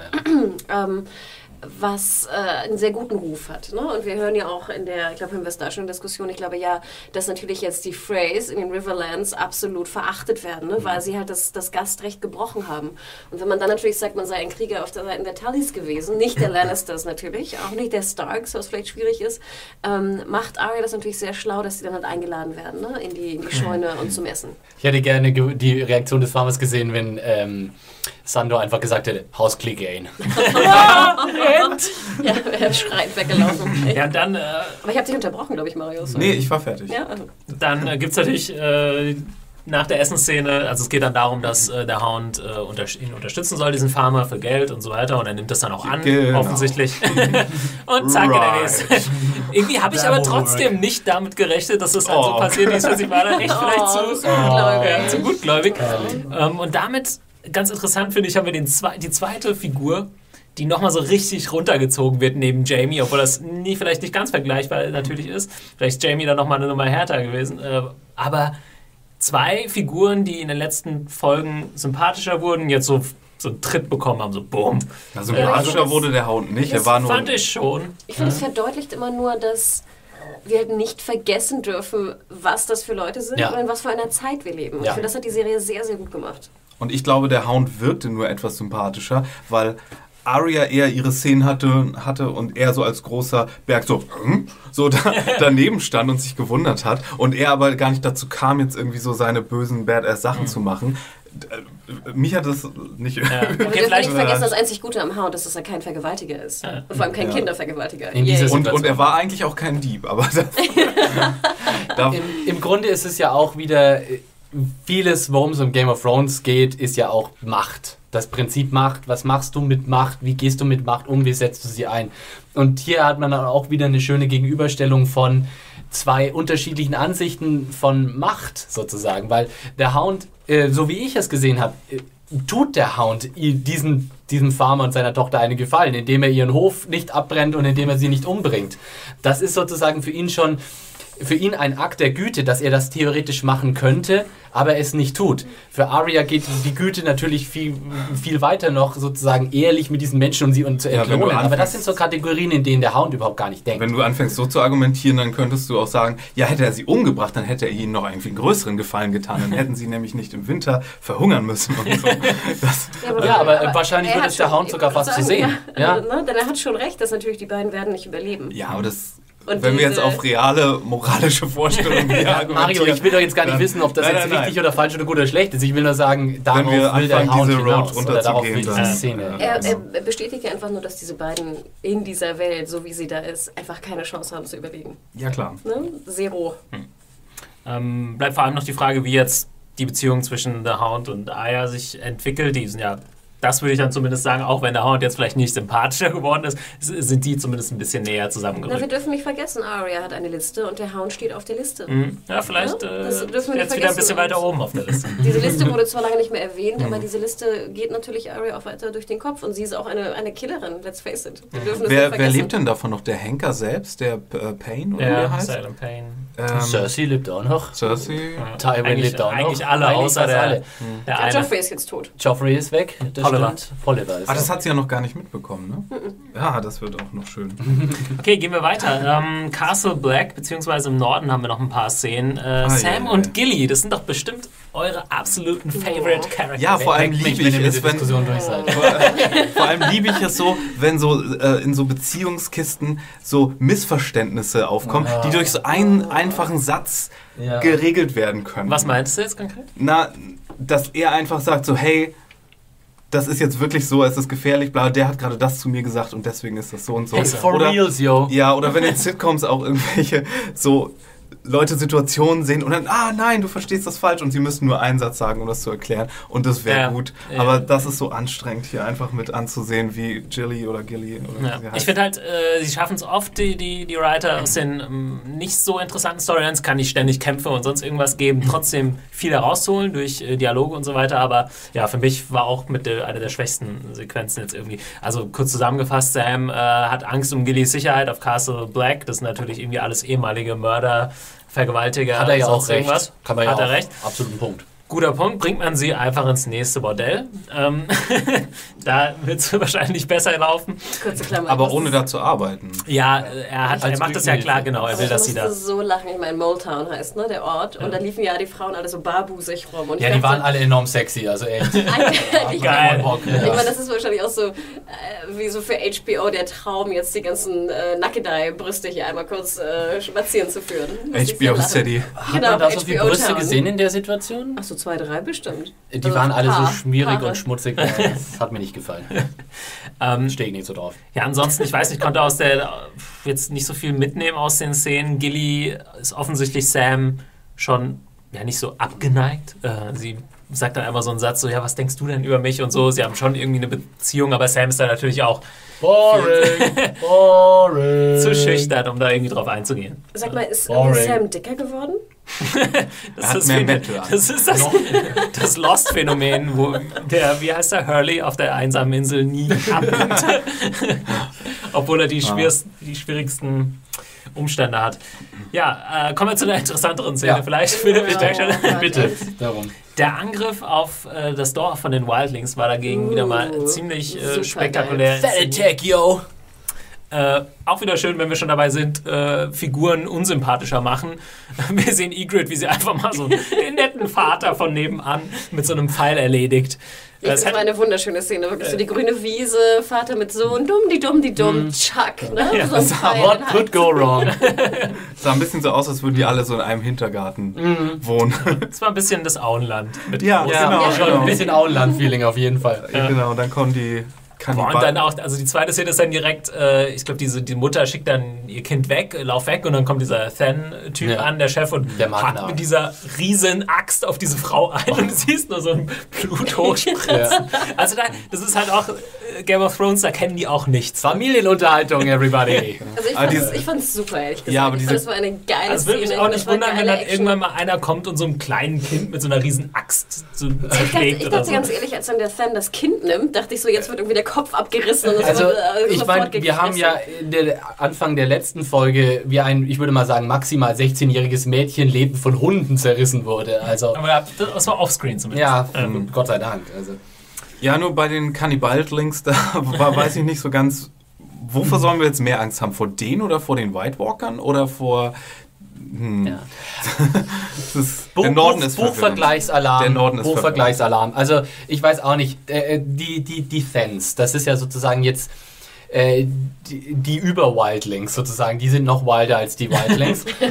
da, da ist auch ein äh, Wild krasser Unterschied äh, von der Vor Buchvorlage, weil die Thens sind nämlich eigentlich in den Büchern eher so eine der kultivierteren Wildling-Stämme. Sie sind nämlich eine der wenigen Wildling-Stämme, die zum Beispiel auch noch so eine Art Adelsstruktur hat, mehr oder weniger.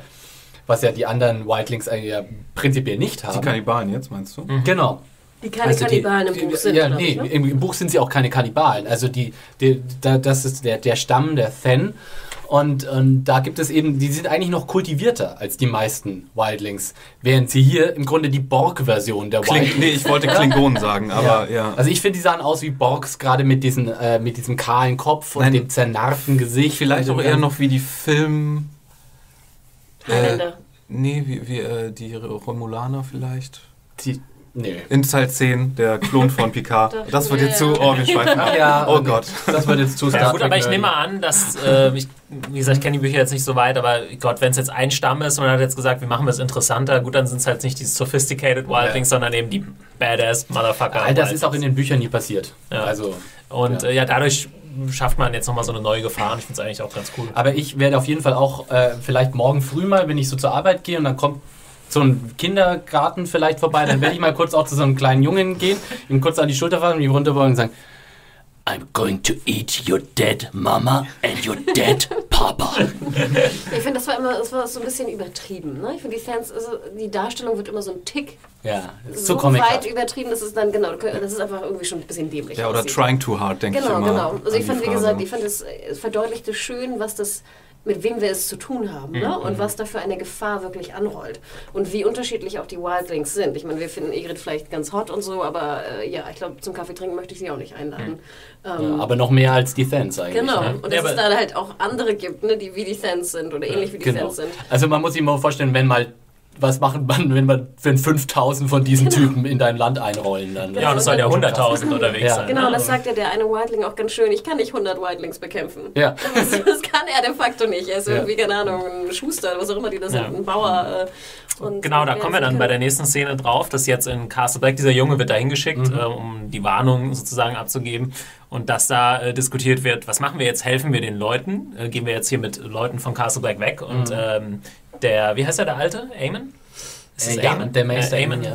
Sagt, äh, unser erstes ähm, Ziel, unser, unsere wichtigste Aufgabe ist erstmal die äh, Mauer hier zu beschützen, ähm, wo sie ja auch kaum noch Leute für haben.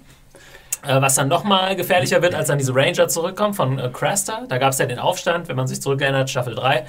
Wo, Ja, ähm, auch sehr schön. äh, What took you so long? da musste ich auch erstmal wieder orten, woher kommen die jetzt, Ja. was wissen die ähm, und so weiter. Ähm, sie klären dann aber auch darüber auf, dass ja, da dieser Umsturz stattgefunden hat bei. Und da sind jetzt auch ein paar bei Ranger und haben sich da gemütlich gemacht. ja, wo ich auch Ja. dachte so, mm, na, jetzt haben sie das Food und was sagte er, dass die Women jetzt wünschten, Cresta wäre wieder da, immer noch da, Ja. ne? Und du denkst so, mm, Ich Ah, möchte hatte ich lieber nicht wissen, was da so abläuft. Das hatte ich gar nicht rausgehört. ja. Ja. Okay, ähm, Problem ist jetzt aber, und Jon Snow macht es dann deutlich, wenn äh, Mance Raider mit, wenn der die Leute befragt und äh, dann bekommt er mit, dass wir hier viel zu wenig Leute sind. Weil er hat ja die Wildlings belogen und hat gesagt, da sind tausend Leute, die Castle Black beschützen. Aber hatten wirklich denn- hat jetzt nicht mal mehr 100. Ja. Hatten denn, wurde denn äh, Tywin Lannister schon von der Wall darüber informiert, dass sie Leute dort brauchen? Weil hat er nicht irgendwie sowas gesagt wie, da ist das mit den Drachen und da Ja. ist irgendwie das mit den Wildlings? Das ist Und, nicht so ganz klar. Also er wusste, dass halt die Wildlings irgendwie ein Problem werden, Ja. aber ob er jetzt da irgendwie Leute hinschickt. aber es Sache gab noch, halt es gab noch keine offizielle Anfrage so von wegen an, an alle, sag ich mal. Doch, es gab eigentlich Äh, schon mehrere offizielle Anfragen. Und zwar eigentlich noch bevor, so, bevor es klar war, dass Mans marschiert, hieß es eigentlich schon, wir brauchen ganz dringend Leute, da kommt was.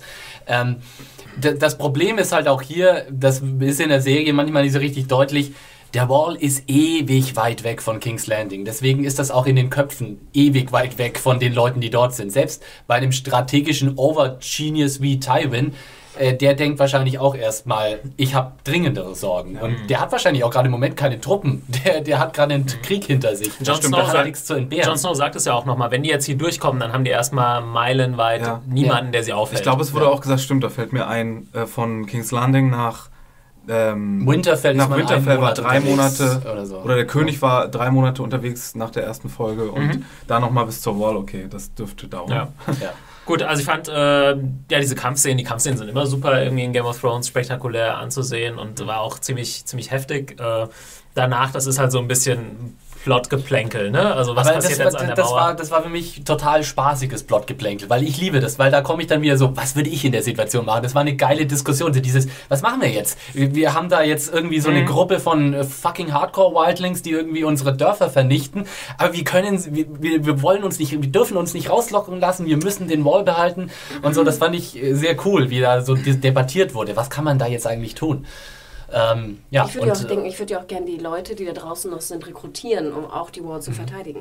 Und man darf ja auch äh, mal, wurde auch schon e-mailmäßig ange, äh, angemahnt, dass wir das auch mal machen dürfen. Kit Harrington darf man mal loben, die fand ich auch wieder ganz cool in dieser Szene, wo er dann sagt, Mans, Mans hat schon alles, was er braucht, um uns hier komplett zu überrollen, er weiß es nur noch Ja. nicht. Wir müssen jetzt handeln, sonst äh, sind wir komplett in den Arsch Man gefasst. muss, man muss wirklich sagen, dass Kit Harrington, finde ich, in dieser Ja. Staffel, jetzt in den zwei, drei Szenen, wo er schon zu sehen war, einen sehr viel besseren Job macht. Er als war ja wirklich fast noch Staffeln gar nicht zu sehen. Nee, das stimmt einfach nicht. Noch aber nicht vorher viel war das ja wirklich so dröge, äh, teilweise, dass es ja echt kaum anzusehen war. Und jetzt äh, liefert er wirklich einen guten Ja. Job. Nochmal eine Sache, was ich mir nie so ganz vorstellen kann, ist trotzdem, auch wenn das 100.000 Leute sind, wie soll dieser Angriff auf Castle Black stattfinden. Also das, das Schloss oder diese Stadt oder das Dorf, das liegt ja hinter der Mauer quasi. Die Mauer, äh, was machst du? Also Naja, ich meine, du kannst nicht mit Endeffekt- 100.000 Leuten da drüber klettern. Doch, also du kannst erstmal, äh, du kannst eine etliche, wir haben ja schon gesehen, die, die Wildlings können da hochklettern. Ja gut, aber wenn da Leute draufstehen, was machen die dann? Ja, aber sie können, es stehen ja die kleinen Leute drauf, weil es sind nur Aber 100 du brauchst Menschen ja nicht viel. Und der Wall ist riesig und du brauchst Ja. praktisch, du kannst ihn nicht auf seiner gesamten Länge schützen. Das heißt, es können einerseits Trupps drüber klettern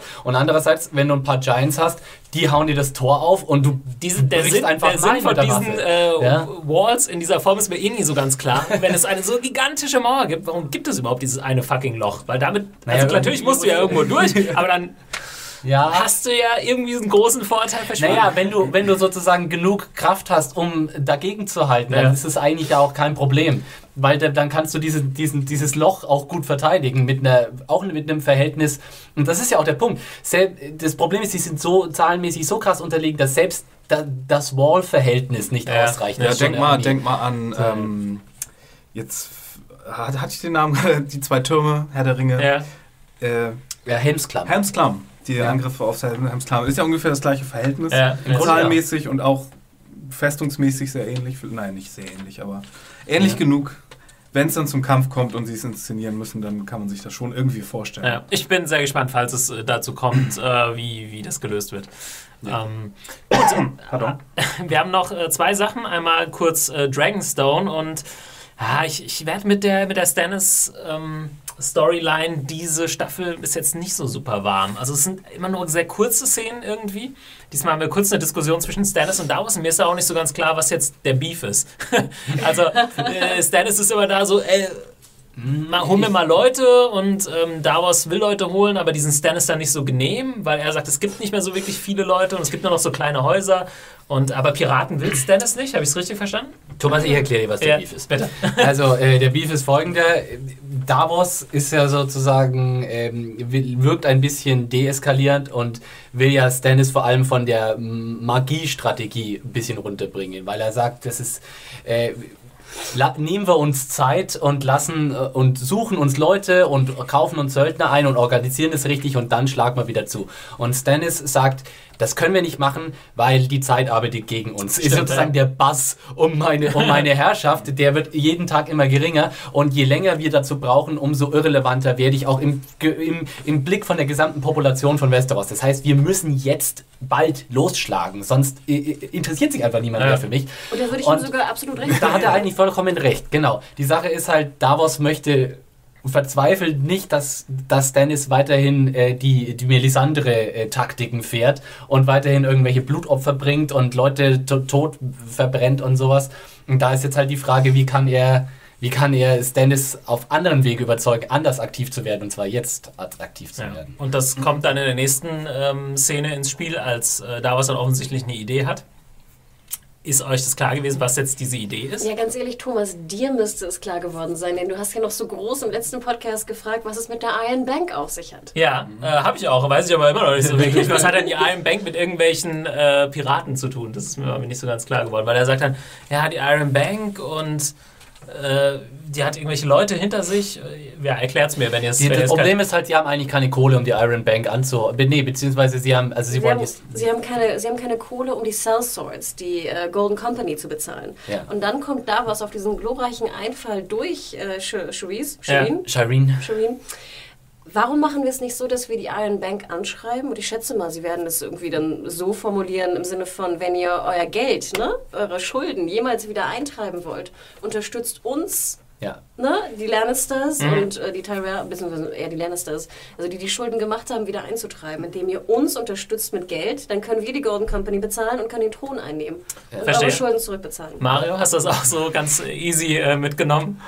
Ich hatte schon ähm, verstanden, dass die irgendwie an die Iron Bank, wobei mir das auch nicht ein Begriff war vor der Episode, oder ich weiß nicht, ob es Sie haben das vorher fand ich aber schon ganz mal schlau. Sie haben es wurde. öfter erwähnt vorher. Sogar so Ja, okay, in der, in, der, in der Folge ja, aber Hm. nein, das war für mich, ja, das, er hat ja auch seinen Brief halb formuliert. Ja. Dann noch, wie das jetzt sich ausspielt oder ob sie das dann auf rechtmäßigen Wege versuchen oder ob er da noch irgendwas in der Hinterhand hat, dass er die jetzt ausrauben will. Ja. Aber hat vorher Stannis nicht argumentiert, dass er halt keine Cell Swords irgendwie möchte?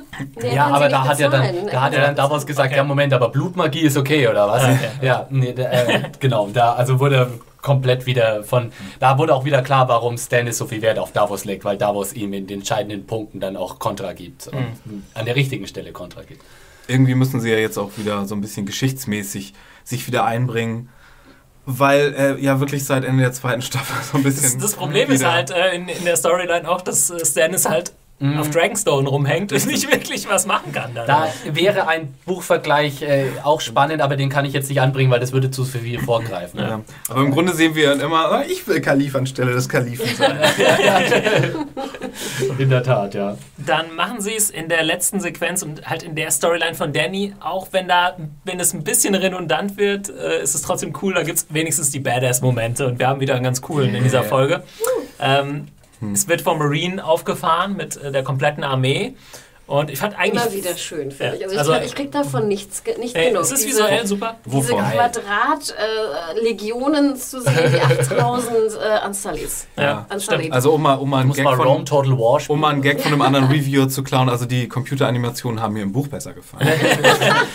Ich finde also effektmäßig finde ich das Ähm. alles super. Also jetzt bitte TV das war, das war die- nur für Gag. TV Das war kein. Ja, okay. mich Nee, es stört's war cool, man hat äh, in, nicht. der, in so einer weiten Einstellung ähm, im Hintergrund die Stadt gesehen und es ist so ein bisschen ägyptisch angehaucht. Man hat diesmal Pyramiden und so weiter. Ich muss aber sagen, mir geht also diese Staffel, was ihre Redundanz angeht, ein bisschen auf den Keks, weil Folge 1 endete mit was, was wir schon gesehen haben zu einem, als Finale mal, dass, nämlich dass Arya irgendwie jemanden platt macht und Arya ist ein Badass. Hatte ich, ich liebe Arya. vielleicht ist es ganz gut, weil ich hatte es tatsächlich Ich- schon wieder vergessen, ich- dass sie davor schon jemanden Ja, umgebracht hat. äh, komplett auf die gleiche Weise, auch mit dem Schwert. So, das hatten wir und ich liebe Arya, nicht, nicht äh, falsch verstehen. Zweite Staffel endet mit dem Tod eines wichtigen Charakters, okay, wichtig, Mhm. aber hatten wir so auch schon. Dritte Staffel endet damit, dass, ähm, dass Danny äh, äh, Daenerys neue Stadt, sich, eine neue schon wieder, sich schon wieder ein paar Leute aneignet ähm, und denen die Freiheit schenkt und bla.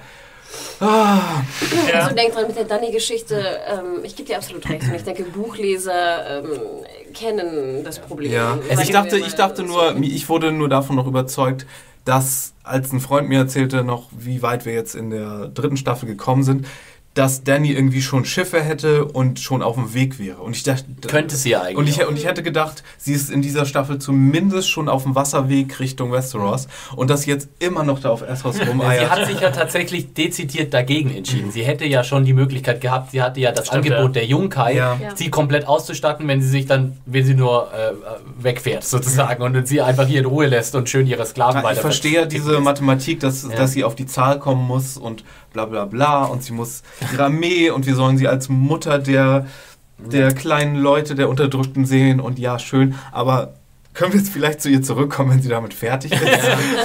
Ja, aber dann hätten wir ja nicht solche coolen äh, Sequenzen, wie wir sie jetzt noch haben. Erstmal, ähm, Oh yes. die schicken ihren Champion, äh, hier Marine schickt äh, seinen Champion äh, sozusagen raus, der auch erstmal, äh, wo wir wieder bei den Wienern sind, seinen Wiener rausholt. Und, Mhm. ähm, bisschen sein Revier markiert. ja, und da ab.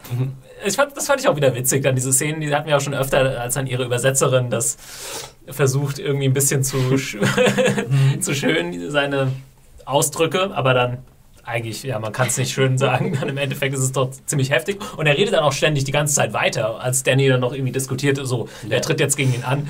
Äh, First muss- I need this one to be quiet. ja, ähm, war einfach wieder äh, gut geschrieben. Äh, Ich fand die Szene dann lustig, als dann äh, erstmal, okay, wer kann jetzt der, der Champion sein? Dann meldet sich erst Grey Worm. Äh, Klar. Hätte ich auch Bock drauf gehabt, das zu sehen, Ja. äh, wie er Oh, gegen ihn yes. antritt, weil Grey Worm irgendwie, der ist, wirkt so ein bisschen schmal und schmächtig, aber wir haben ihn ja schon mal kämpfen sehen, das war ziemlich, ziemlich geil gemacht. Ich dachte ja auch, dass sozusagen Speer gegen Pferd gar nicht so schlecht wäre. Ja, ja das stimmt. Ich muss aber ein bisschen Messer lachen, als sich äh, der alte Herr Sir Barristan, ist es? Ähm, nee, Ja. Sir, nee, nee, Barristan nee, Selmy, Sir ja, ja. Barristan Selmy. Also der ich eine. habe mehr 1 gegen 1 Kämpfe gewonnen als jeder hier. Und ich dachte, ja, Ja, gut, vor aber 40 Jahren, ja, Opa. genau. Go home, old man. Musste ich auch ein bisschen lachen und dann im Endeffekt ist es natürlich, äh, ist erstmal witzig, wie sich natürlich alle anbieten. So. Ja. Man hat auch immer, man kriegt natürlich immer so ein bisschen den Vibe, die stehen schon alle ein bisschen Genau. auf. Sir äh, Jorah meint C3PO, sie kann ich auch nicht kennen. Ja, genau. stimmt. Also der Jorah C-3PO-Vergleich, der ist mittlerweile durchaus angemessen. Ja, und äh, im Endeffekt macht es natürlich äh, Dario Naharis. Äh, wir hatten es ja schon mal, dass er jetzt von einem neuen Darsteller gespielt wird. Ähm, Dario Huismann. Genau, den ich auch immer schon cool fand. Ich finde, äh, Hanna, du bist ja ein bisschen anderer Meinung. Er hat es dann im Endeffekt schon ganz, ganz cool gemacht. Äh. Er musste ja jetzt nicht viel machen, aber so dieser kleine Zwinkerer und so, das kam schon ganz cool rüber. Also mir hat er den Sache. irgendwie fast zu, zu cocky irgendwie gespielt. Also ich fand, da hatte Ed Skrein in der, in der letzten Staffel irgendwie diese Mischung zwischen Cockiness und irgendwie Coolheit ja. besser getroffen. Ich fand hier, Hussmann hatte dann so ein Dauergrinsen drauf und also natürlich fand ich es cool. Ich fand geil, dass hier diese geilen, das Messer, was du mit dem, mit der, ja. mit dem Knauf von der Frau, wie er das so küsste, so auf der Schulter, fand ich war eine geile Gestik. Und dann nachher, wie er wieder sein komisches Sichelschwert ja. rausholt. Ne? Also es war cool gemacht und cool inszeniert. Aber Ah, ich bin noch nicht warm mit ihm. Ich möchte mal Ed Scrain wieder. Ja, ich glaube, wir vermissen alle immer noch Ed Scrain, oder? Nee, ich, ich glaube. Nee, Durch? Nee. nee. Also, ich, glaub, ich, glaube, von der Besetzung her gefällt mir Höchstmann auch besser. Aber du bist wirklich nicht mehr dabei, Mario. Du bist bester Aber nee, also mit seiner Figur kann ich einfach nicht so viel anfangen, weil ich mag einfach nicht diese Figuren, die selbst wenn die Frau so desinteressiert ist, dass sie sagen, ja, ah, wir beide wissen, wir kommen zusammen. Ja, aber genau so, dieses, dieses, dieses, Prinzip hatte irgendwie Scrain besser transportiert. Eben, der war da, der hatte, der war, war ein Schiller. Genau, so, ja. genau. Hm. Ähm, Weiß nicht. Ja, aber äh, coole Aktion. Ich finde, solche Szenen Fall. funktionieren auch immer. Das hat mich so ein bisschen an so Indiana Jones. Ja, also es gibt da diese eine Szene, wo jemand mit so einem Schwert ankommt und er schießt ihn dann einfach so. Genau, das war halt legendäre so, Revolver-Szene aus Indien. Äh, genau, und ja, so musste es eigentlich enden. Das hat mich so furchtbar überrascht, aber es war schon irgendwie cool. Äh, die haben ja auf jeden Fall toll gefilmt, das war ja auch in den Trailern ausführlich zu sehen, da die... Die, die Katapultszene. Nee, nicht nur die Katapulte, sondern auch diese sehr, sehr äh, weit gefilmte ausladen gefilmte Shot, wo das Pferd so auf diese Felsformation mhm. zureitet. Äh, super geile äh, Momente da drin auf jeden das Fall. hatte sowieso so was Mr. Alex Graves, Regisseur, gut gemacht. Das hatte so was Epochales, finde ich, wie so der Kampf um Troja. Ne? Wenn so ja. die, die, gesamte Armee so vor Troja steht und dann halt so, ich weiß nicht, wer ist das, Astaianax, glaube ich, rauskommt ne? Mhm. und dann sozusagen gegen Achill irgendwie antritt. Ich ja, das, das war, ich würde sogar sagen, das war ein direktes Zitat auf den wahrscheinlich ziemlich, also meiner Meinung nach ziemlich furchtbaren Troy-Film, aber da gibt es ja mehrere so Szenen, wo duelliert wird, repräsentativ sozusagen. Ne? Ich denke jetzt mehr an die Ilias. Dann, wie habt ihr die letzte äh, Szene interpretiert? Ja. Ich glaube, ich hatte mit Mario kurz vorher drüber gesprochen, äh, weil du warst. Die nee, ach nee, nee, Entschuldigung, das war äh, Henning. Naja, was ist die letzte Szene? Also sie schießt dann mit den Katapulten hm. ähm, diese ja. Fesseln. Geil war dieser Ton, bitte. Ich liebe sowieso dieses hm. Musikstück. Sowieso in der Episode hatten wir sehr schön viele neue Musikstücke, wer darauf geachtet hat. Mhm. Und dann dieses, was wie so ein Schleudern klingt, aber halt der Anfang des, äh, des Musikstücks ist. Ah, okay. Und dazu schleudern halt die Katapulte. Also es passte. Ist das perfekt. nicht offensichtlich? Also das soll äh, den genau, ich hatte, genau, ich hatte mit Henning darüber gesprochen, der bei uns in der Redaktion ist. Dem war es nicht so klar. Ich okay. fand halt auch, ja, es sollte halt die, die Sklaven dazu aufrufen, ihre ja. Meister zu versklaven sozusagen oder sich nee, zu wehren. Ihre Ketten zu genau. Entweder das äh, oder sich zu wehren, ne? aber es kommt ja eigentlich. Ja, aber auch wie genial, weil am Anfang dachte man, also ich dachte zum Beispiel schon, hä, was ist denn das? Also was mhm. fliegt da rüber? Warum, ja, ja, warum ist das jetzt, ne? warum, warum zerspringt das so komisch? Und ja, hm, das sind die Ketten. Genau. Ah. Ihr wollt denen doch nicht wehtun, was ist das? Also, Sondern, ah, und wir dürfen auch nicht vergessen, das ist ja auch wieder ein Callback zur letzten Episode, wo wir bei jedem Kilometer, ja. äh, den, den aufge, was ist das, gekreuzigsten Sklaven gesehen haben und dann ja explizit sagt, begrabt sie, aber halt ohne die Kette. Mhm. Psychologische Kriegsführung par excellence von mhm. Khaleesi und natürlich hat sie ja jetzt auch äh, man merkt da ja auch schon, man sollte ihr da nicht zu wenig Credit, finde ich, geben, weil Khaleesi lässt da schon ein gewisses politisches Genie blitzen, weil sie hat natürlich völlig recht mit dem, was sie sagt was habt ihr zu verlieren, ihr gemarterten Sklaven? Und ihr seid immer mehr, ne, als die, als ja. die ähm, Versklaver. Listen to me, I ordered with mango chutney. Außerdem bin ich die Einzige, die hier weiß ist. Äh, ja, und ich rette euch, ja. Leute. Ja, ja, ich sehe diese Tendenzen auch. Und jetzt muss ich trotzdem nochmal sagen, mir geht so dermaßen einer ab, wenn Emilia Clark Valerian spricht. Ja. Das ist so fucking hot. Das ist unglaublich, ey. Ich, ich, ich, Valyrian Fetisch habe ich, glaube ich. Da steckt jetzt irgendwo ein Scherz mit ja. Valyrian Steel drin, ja, das weiß ich schon. Mein Valyrian Steel, das wird gerade ganz hart geschmiedet. Ich stelle mir gerade so, so eine Stripperin vor, die mir irgendwie ja, genau. zum ich bin, ich bin wie, ein Valyrian Ich bin wie Jamie Lee Curtis in einem Fisch namens Wanda, die ja auch ja. den Fetisch hat, wo John Cleese dann Russisch mit ihr reden soll und sie driftet total ab und wird besinnungslos vor Erregung. Genauso bin ich mit Valyrian und Emilia Clark. Ja, also Emilia, bevor me, please. In Valyrian. Bevor Philipp hier in Ekstase versetzt. Genau, bevor das eskaliert, ähm, oh, das sind wir, glaube ich, nicht durch mit der Folge. Ähm, wir haben noch ein bisschen Feedback. Wollen wir das noch schnell Ach ja. ähm, durchgehen? Dachte, wir fangen vielleicht sogar an mit einer Mail, die Philipp vorlesen kann. Und zwar hatten wir ja große Diskussionen über das Gewicht von Gold. Diverse Mails bekommen, aber äh, die war besonders schön hier, die Philipp jetzt lesen Ähm, darf. vielen Dank für alle, die da geschrieben haben. Es gab echt einige eh, umfangreiche Erklärungen. Ich werde jetzt hier mal eine umfangreiche vorlesen. Ich habe mich äh, gleich wieder als kompletter Naturwissenschaftsidiot geoutet, dem ich letzte Woche gesagt habe, Gold ist doch viel leichter als Stahl. Nö, es ist anscheinend sehr viel schwerer. Äh, ich lese mal vor die Mail von Ray. Hallo liebes Serienjunkies-Team. Zunächst möchte ich mal wieder eure hervorragende Arbeit insgesamt sowie natürlich im Speziellen euer umfangreiches und sehr unterhaltsames Podcast-Angebot loben. Vielen Dank. Es macht wirklich sehr großen Spaß, euch zuzuhören und ich hoffe, ihr macht weiter so. In eurem Podcast zu äh, 402 stellt ihr die Frage an das Fußvolk. Also, das seid ihr, liebe Hörer da draußen. Damit ist klar. Äh, damit das gleich mal klargestellt ist, wie schwer wohl Jamies künstliche Hand sein könnte. Ich bin zwar lediglich Maschinenbautechniker, habe mich dennoch mal mit einer Beispielrechnung befasst. Zunächst ging ich von einer Form aus massivem Stahl, Baustahl S235JR aus, Kurze mit Klammer. einer Gibt es was Nötigeres als jemanden, der sich unseren Podcast anhört, 100 Minuten lang und dann die Rechnung Shut up, aufmacht? it. I love it. Äh, mit einer oberflächlich aufgebrachten Goldschicht aus. Die komplexe Form einer menschlichen Hand habe ich mit einem Quader vereinfacht, der die Außenmaße 300 mm mal 115 mm mal 50 mm hat. Ausgehend von der durchschnittlichen Dichte von Stahl kommt man so auf ein Gewicht von ca. 13,5 Kilo ohne Beschichtung. Jedoch ist die Beschichtung, selbst wenn sie angenommen 2 mm dick ist, nur ca. 3 Gramm über die gesamte Fläche leicht, also irrelevant. Ihr seht, das ist schon recht viel. Aber drei schließlich habe ich aus dem massiven Quader einen Hohlblock mit 5 mm Wandstärke gemacht, was sehr stabil ist. Nach ein paar Rechenschritten bin ich hier auf ein Gewicht von ca. 3 Kilogramm gekommen, was zwar auch nicht unbedingt leicht ist, aber in einer Welt mit Rüstungen, Schwertern und so weiter für einen Ritter wie Jamie durchaus tragbar. Ich hoffe, es entspricht alles ungefähr der Richtigkeit und ich habe euch, als ob wir das nachprüfen können. Ich hoffe, es entspricht alles ungefähr der Richtigkeit und ich habe euch nicht mit zu viel Gefasel genervt. Zuletzt noch einmal ein Gruß an euch alle. Macht weiter so, haut rein und nur das Beste aus Deutschland Süden. Yeah, Süden Represents mit freundlichen Grüßen Ray. Vielen Dank, Ray, für diese wunderbare Rechnung. Drei Kilo, drei Kilo Hand, das, ist schon dreimal drei. Milchpackungen. Ja. Ja, das, also da herrscht ein leichtes Ungleichgewicht am Körper, würde ich sagen. Ja. Äh, Ray, du bist auf jeden Fall äh, hiermit gerne auch in die Kartei aufgenommen, wenn du magst. Was war er nochmal? Äh, Maschinenbautechniker. Maschinenbautechnik. Denn Bitte ähm, notier das gleich Wir mal. haben ja noch hier den lieben Patrick, der via YouTube uns geschrieben hat. Eine ähnliche Mail wegen der Frage, was passiert mit dem Stahl nach dem Einschmelzen. Wenn der Stahl seine Eigenschaften aus bestimmten Wärmebehandlungen und Schmiedetechniken bekommt, verliert er nach dem Einschmelzen seine Eigenschaften. Liegt es aber an seiner Zusammensetzung durch bestimmte Legierungselemente, ist es nicht unbedingt der Fall.